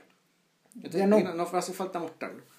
Y Ya lo sabemos. entonces, eh, y, y, y aquí voy a contar el final de la película porque también me... Es la cagada ese final. Claro, cuando dicen, ya, pero bueno, está bien, está bien que te enojes con todos nosotros, ¿cachai? Pero bueno, te, te digo que la única que, no fir- que realmente no firmó esa carta, si yo la falsifiqué, es Ina. No importa, consigue otra secretaria. Tengo mi derecho, estoy en mi derecho, porque ahora tengo el derecho, ¿cachai? De escoger a otra secretaria. Porque no quiero que mi esposa, ¿cachai? Entonces así le declara, le dice a Ina, ¿cachai? Claro. Pero dice, no quiero que mi esposa esté escribiendo cartas hasta tarde, sino que esté en mi casa cuidando a mis hijos, ¿cachai? Y ta, ta, ta, ta, ta. Entonces aquí se produce una escena que, que es maravillosa porque ella lo empieza a acorralar. Así como al principio lo acorralaron todos estos cinco hueones para comérselo, ahora lo empieza a acorralar ella. Lo empieza a empujar, a empujar, a empujar. Con la doble y con, y con la con, con, la, con la ¿cómo se llama esto? con la intención doble de uno, de aceptar el matrimonio, pero dos, decirle que ni cagando se quedar encerrada trabajando en la casa, digamos, siendo una esposa sometida. Claro. ¿cachai? Porque ella no quiere eso, quiere a los cabros chicos, va a criar alguno que otro, qué sé yo, ¿cachai? Pero puta, quiere seguir trabajando y todo. Entonces todo eso está condensado en un movimiento, ¿cachai? Un movimiento también de predador. El predador que está con la presa, que está con la presa, y se lo va a comer. Así como al principio decía, los predadores eran estos cinco hueones, ahora la predadora es ella, ¿cachai? Y Stanley, pese a que es otro hombre, ¿cachai? Vuelve a ser una presa. Y la situación, efectivamente, aquí se, se, se, se reproduce el espejo. El espejo del principio. Él Sta- cae. Stanley se cae, pero en vez de, de mostrarte ¿cachai? la fantasía, la la fantasía ridícula, la fantasía absurda, aquí sí definitivamente botan la cuarta pared y le dicen, señorita Valley, no se preocupe, esto es una película. De hecho, No, ella, estoy ella yo". empieza a llorar. Empieza, claro. empieza a llorar. Señorita Balin, ¿por qué? Y Luis aparece por otro lado. Claro. Dice, el, señorita Balin, ¿por qué está llorando usted? Eh, no, porque bueno, es la escena, dice. eh, mire, la verdad es que eh, quédese tranquila, son las una y media, hacemos una pausa de media hora. eh, No, pero ojo, mire, esto es una película, mire. Esto es una Entonces, película. la- la- lo que era la baranda de la pieza, al fondo la mueven, ¿cachai? Y- es piso, está en el nivel del suelo, ¿cachai? Y esto, claro, es falso y... esta es una película de Jerry Lewis, Claro. eh, eh, hagamos un alto, nos vamos a ir a comer. No fueron a almorzar. Entonces, te- entonces empieza a abrir la cámara, ¿cachai? Te muestran pues, efectivamente todo este micromundo, toda esta gente a la cual vimos de una u otra manera en fantasía, ahora vemos a la gente de verdad. Claro. ¿cachai? Y esa esta gente salió toda junta a comer y pum, cerramos ¿cachai? con un cierre eh, igual, idéntico en realidad, ¿cachai? al del profesor Chiflado, donde eh, ahora estos gran, muchos grandes actores y leyendas de Hollywood que también se empiezan a despedir y hacer los gestos hacia el público, ¿cachai? con sus rostros característicos. además. Claro. La cara de Peter Lorre es una cosa que uno no olvida. No, y es la última, es la última vez que uno ve a Peter Lorre en cámara, porque él murió meses después. Ya. Uh, semanas después de una, por una crisis cardíaca. Eh, y, y nada, pues el, con, esta, con este cierre de la cuarta pared yo creo que él cierra algo. pues probablemente sí. Él cierra algo porque las películas que siguen después, que son tres, eh, son eh, Las joyas de la familia, de Family Jewels, haciendo una referencia a la- a, a las las joyas, pelotas, pues, bueno, sí, las pues. pelotas, claro. Las pelotas y sus alrededores. Claro, y en este caso bueno, las joyas de la familia literalmente son los son los parientes, son los parientes que le van quedando a una niña que quedó huérfana y es millonaria y heredera en el fondo. Y entre todos no hacen uno. pues. Entre todos no son una esas mierdas y todos son Jerry Lewis y ahí también está el también está el, el, el conductor El de- chofer, el ¿ya? chofer de la niña que la va, que la va llevando donde estos parientes. Esa es la última película para Paramount. Esto se vuelve a acentuar cuando Louis, int- eh, cuando Louis interpreta varios personajes que, que van a la oficina de, una, de una psicóloga que es su novia para tratar de que ella los cure, para darse por curados para que ella deje trabajar y se pueda ir de vacaciones con él. Y, y luego en el Bocón de Big Mouth eh, es una es como un- es, un tri- es una parodia de un thriller a los Hitchcock Ya. de un sujeto que buscaba la parodia de intriga internacional Exacto, claro que en el caso de ¿te acuerdas que ahí confundían a, a, a- a Cary Grant con George Kaplan Ya. a, a Roger Ro- Thornhill. Thornhill, Thornhill con, con, Frank, con, con, con George Kaplan. Y en este caso, claro, el personaje también, pues, eh, todos lo confunden con otro, digamos, y este Mm. otro es una suerte de James Bond. Pero- que también es Jerry Lewis, ¿no? Claro. Ahora, hoy es interesante, eh, el personaje de Kelp, la apariencia física de Kelp, vuelve a aparecer en las joyas de la familia y vuelve a aparecer en, en el Bocón. Pero transformado hasta ya como en, en distintas, de distintas En maneras. otras profesiones que está ahí. Claro. Pero en el fondo eh, él es perpento. Y yo creo que él eh, recurrió a ese personaje porque sintió en algún momento que, que, la, que, que ese, que ese perpento, digamos, de alguna manera lo podía, lo podía eh, desligar del personaje del niño. Porque ya estaba llegando a los 40 y ya no tenía Sí, apariencia de niño. Ah. Entonces, pero, pero todo eso que de alguna manera, de alguna de alguna forma queda trunco. Yo creo que esta- en estas películas, eh, el envío original que está proyectado en estas películas no se vuelve a repetir con la misma energía. Reaparece con otras formas, en- en- con Jerry Langford en, en El Rey de la Comedia. Que esa weá también es de podcast y tiene que ver con esta película, con, con todo lo que discutimos, pero, Ya. pero será discutido, no sé, algún día en otra ocasión, de otra manera. Ya. Bueno, no- ¿sabes qué? Más larga, esto no. más tarde. No, absolutamente. no, No, te, te fuimos al chancho con esta weá. Bueno, son seis películas también. No sé siquiera qué nombre ponerle a esta cagada de podcast, weón. No, yo le pondría Jerry Lewis, director, 1960. 1964. 65, 64. sí, 64. sí. Sería todo ya que hagamos la corta así. Ya para la próxima semana o la subsiguiente, porque no sé es se alguna wea aquí. La semana. no, no es Puede que- ser. Aparte Bueno, que- aparte, que, aparte que Vilches comenzó a ver Twin Peaks. Peaks, Sí, siempre estaba la moda yo. eh, No. no, claro, y pensé que estaré más o menos ocupado con eso, pero puta, bueno, no sabemos. Ahí vemos. Ahí vemos qué sale. Ya. Oye, que estén bien, gracias por la paciencia, cuídense harto. Chao. Chao.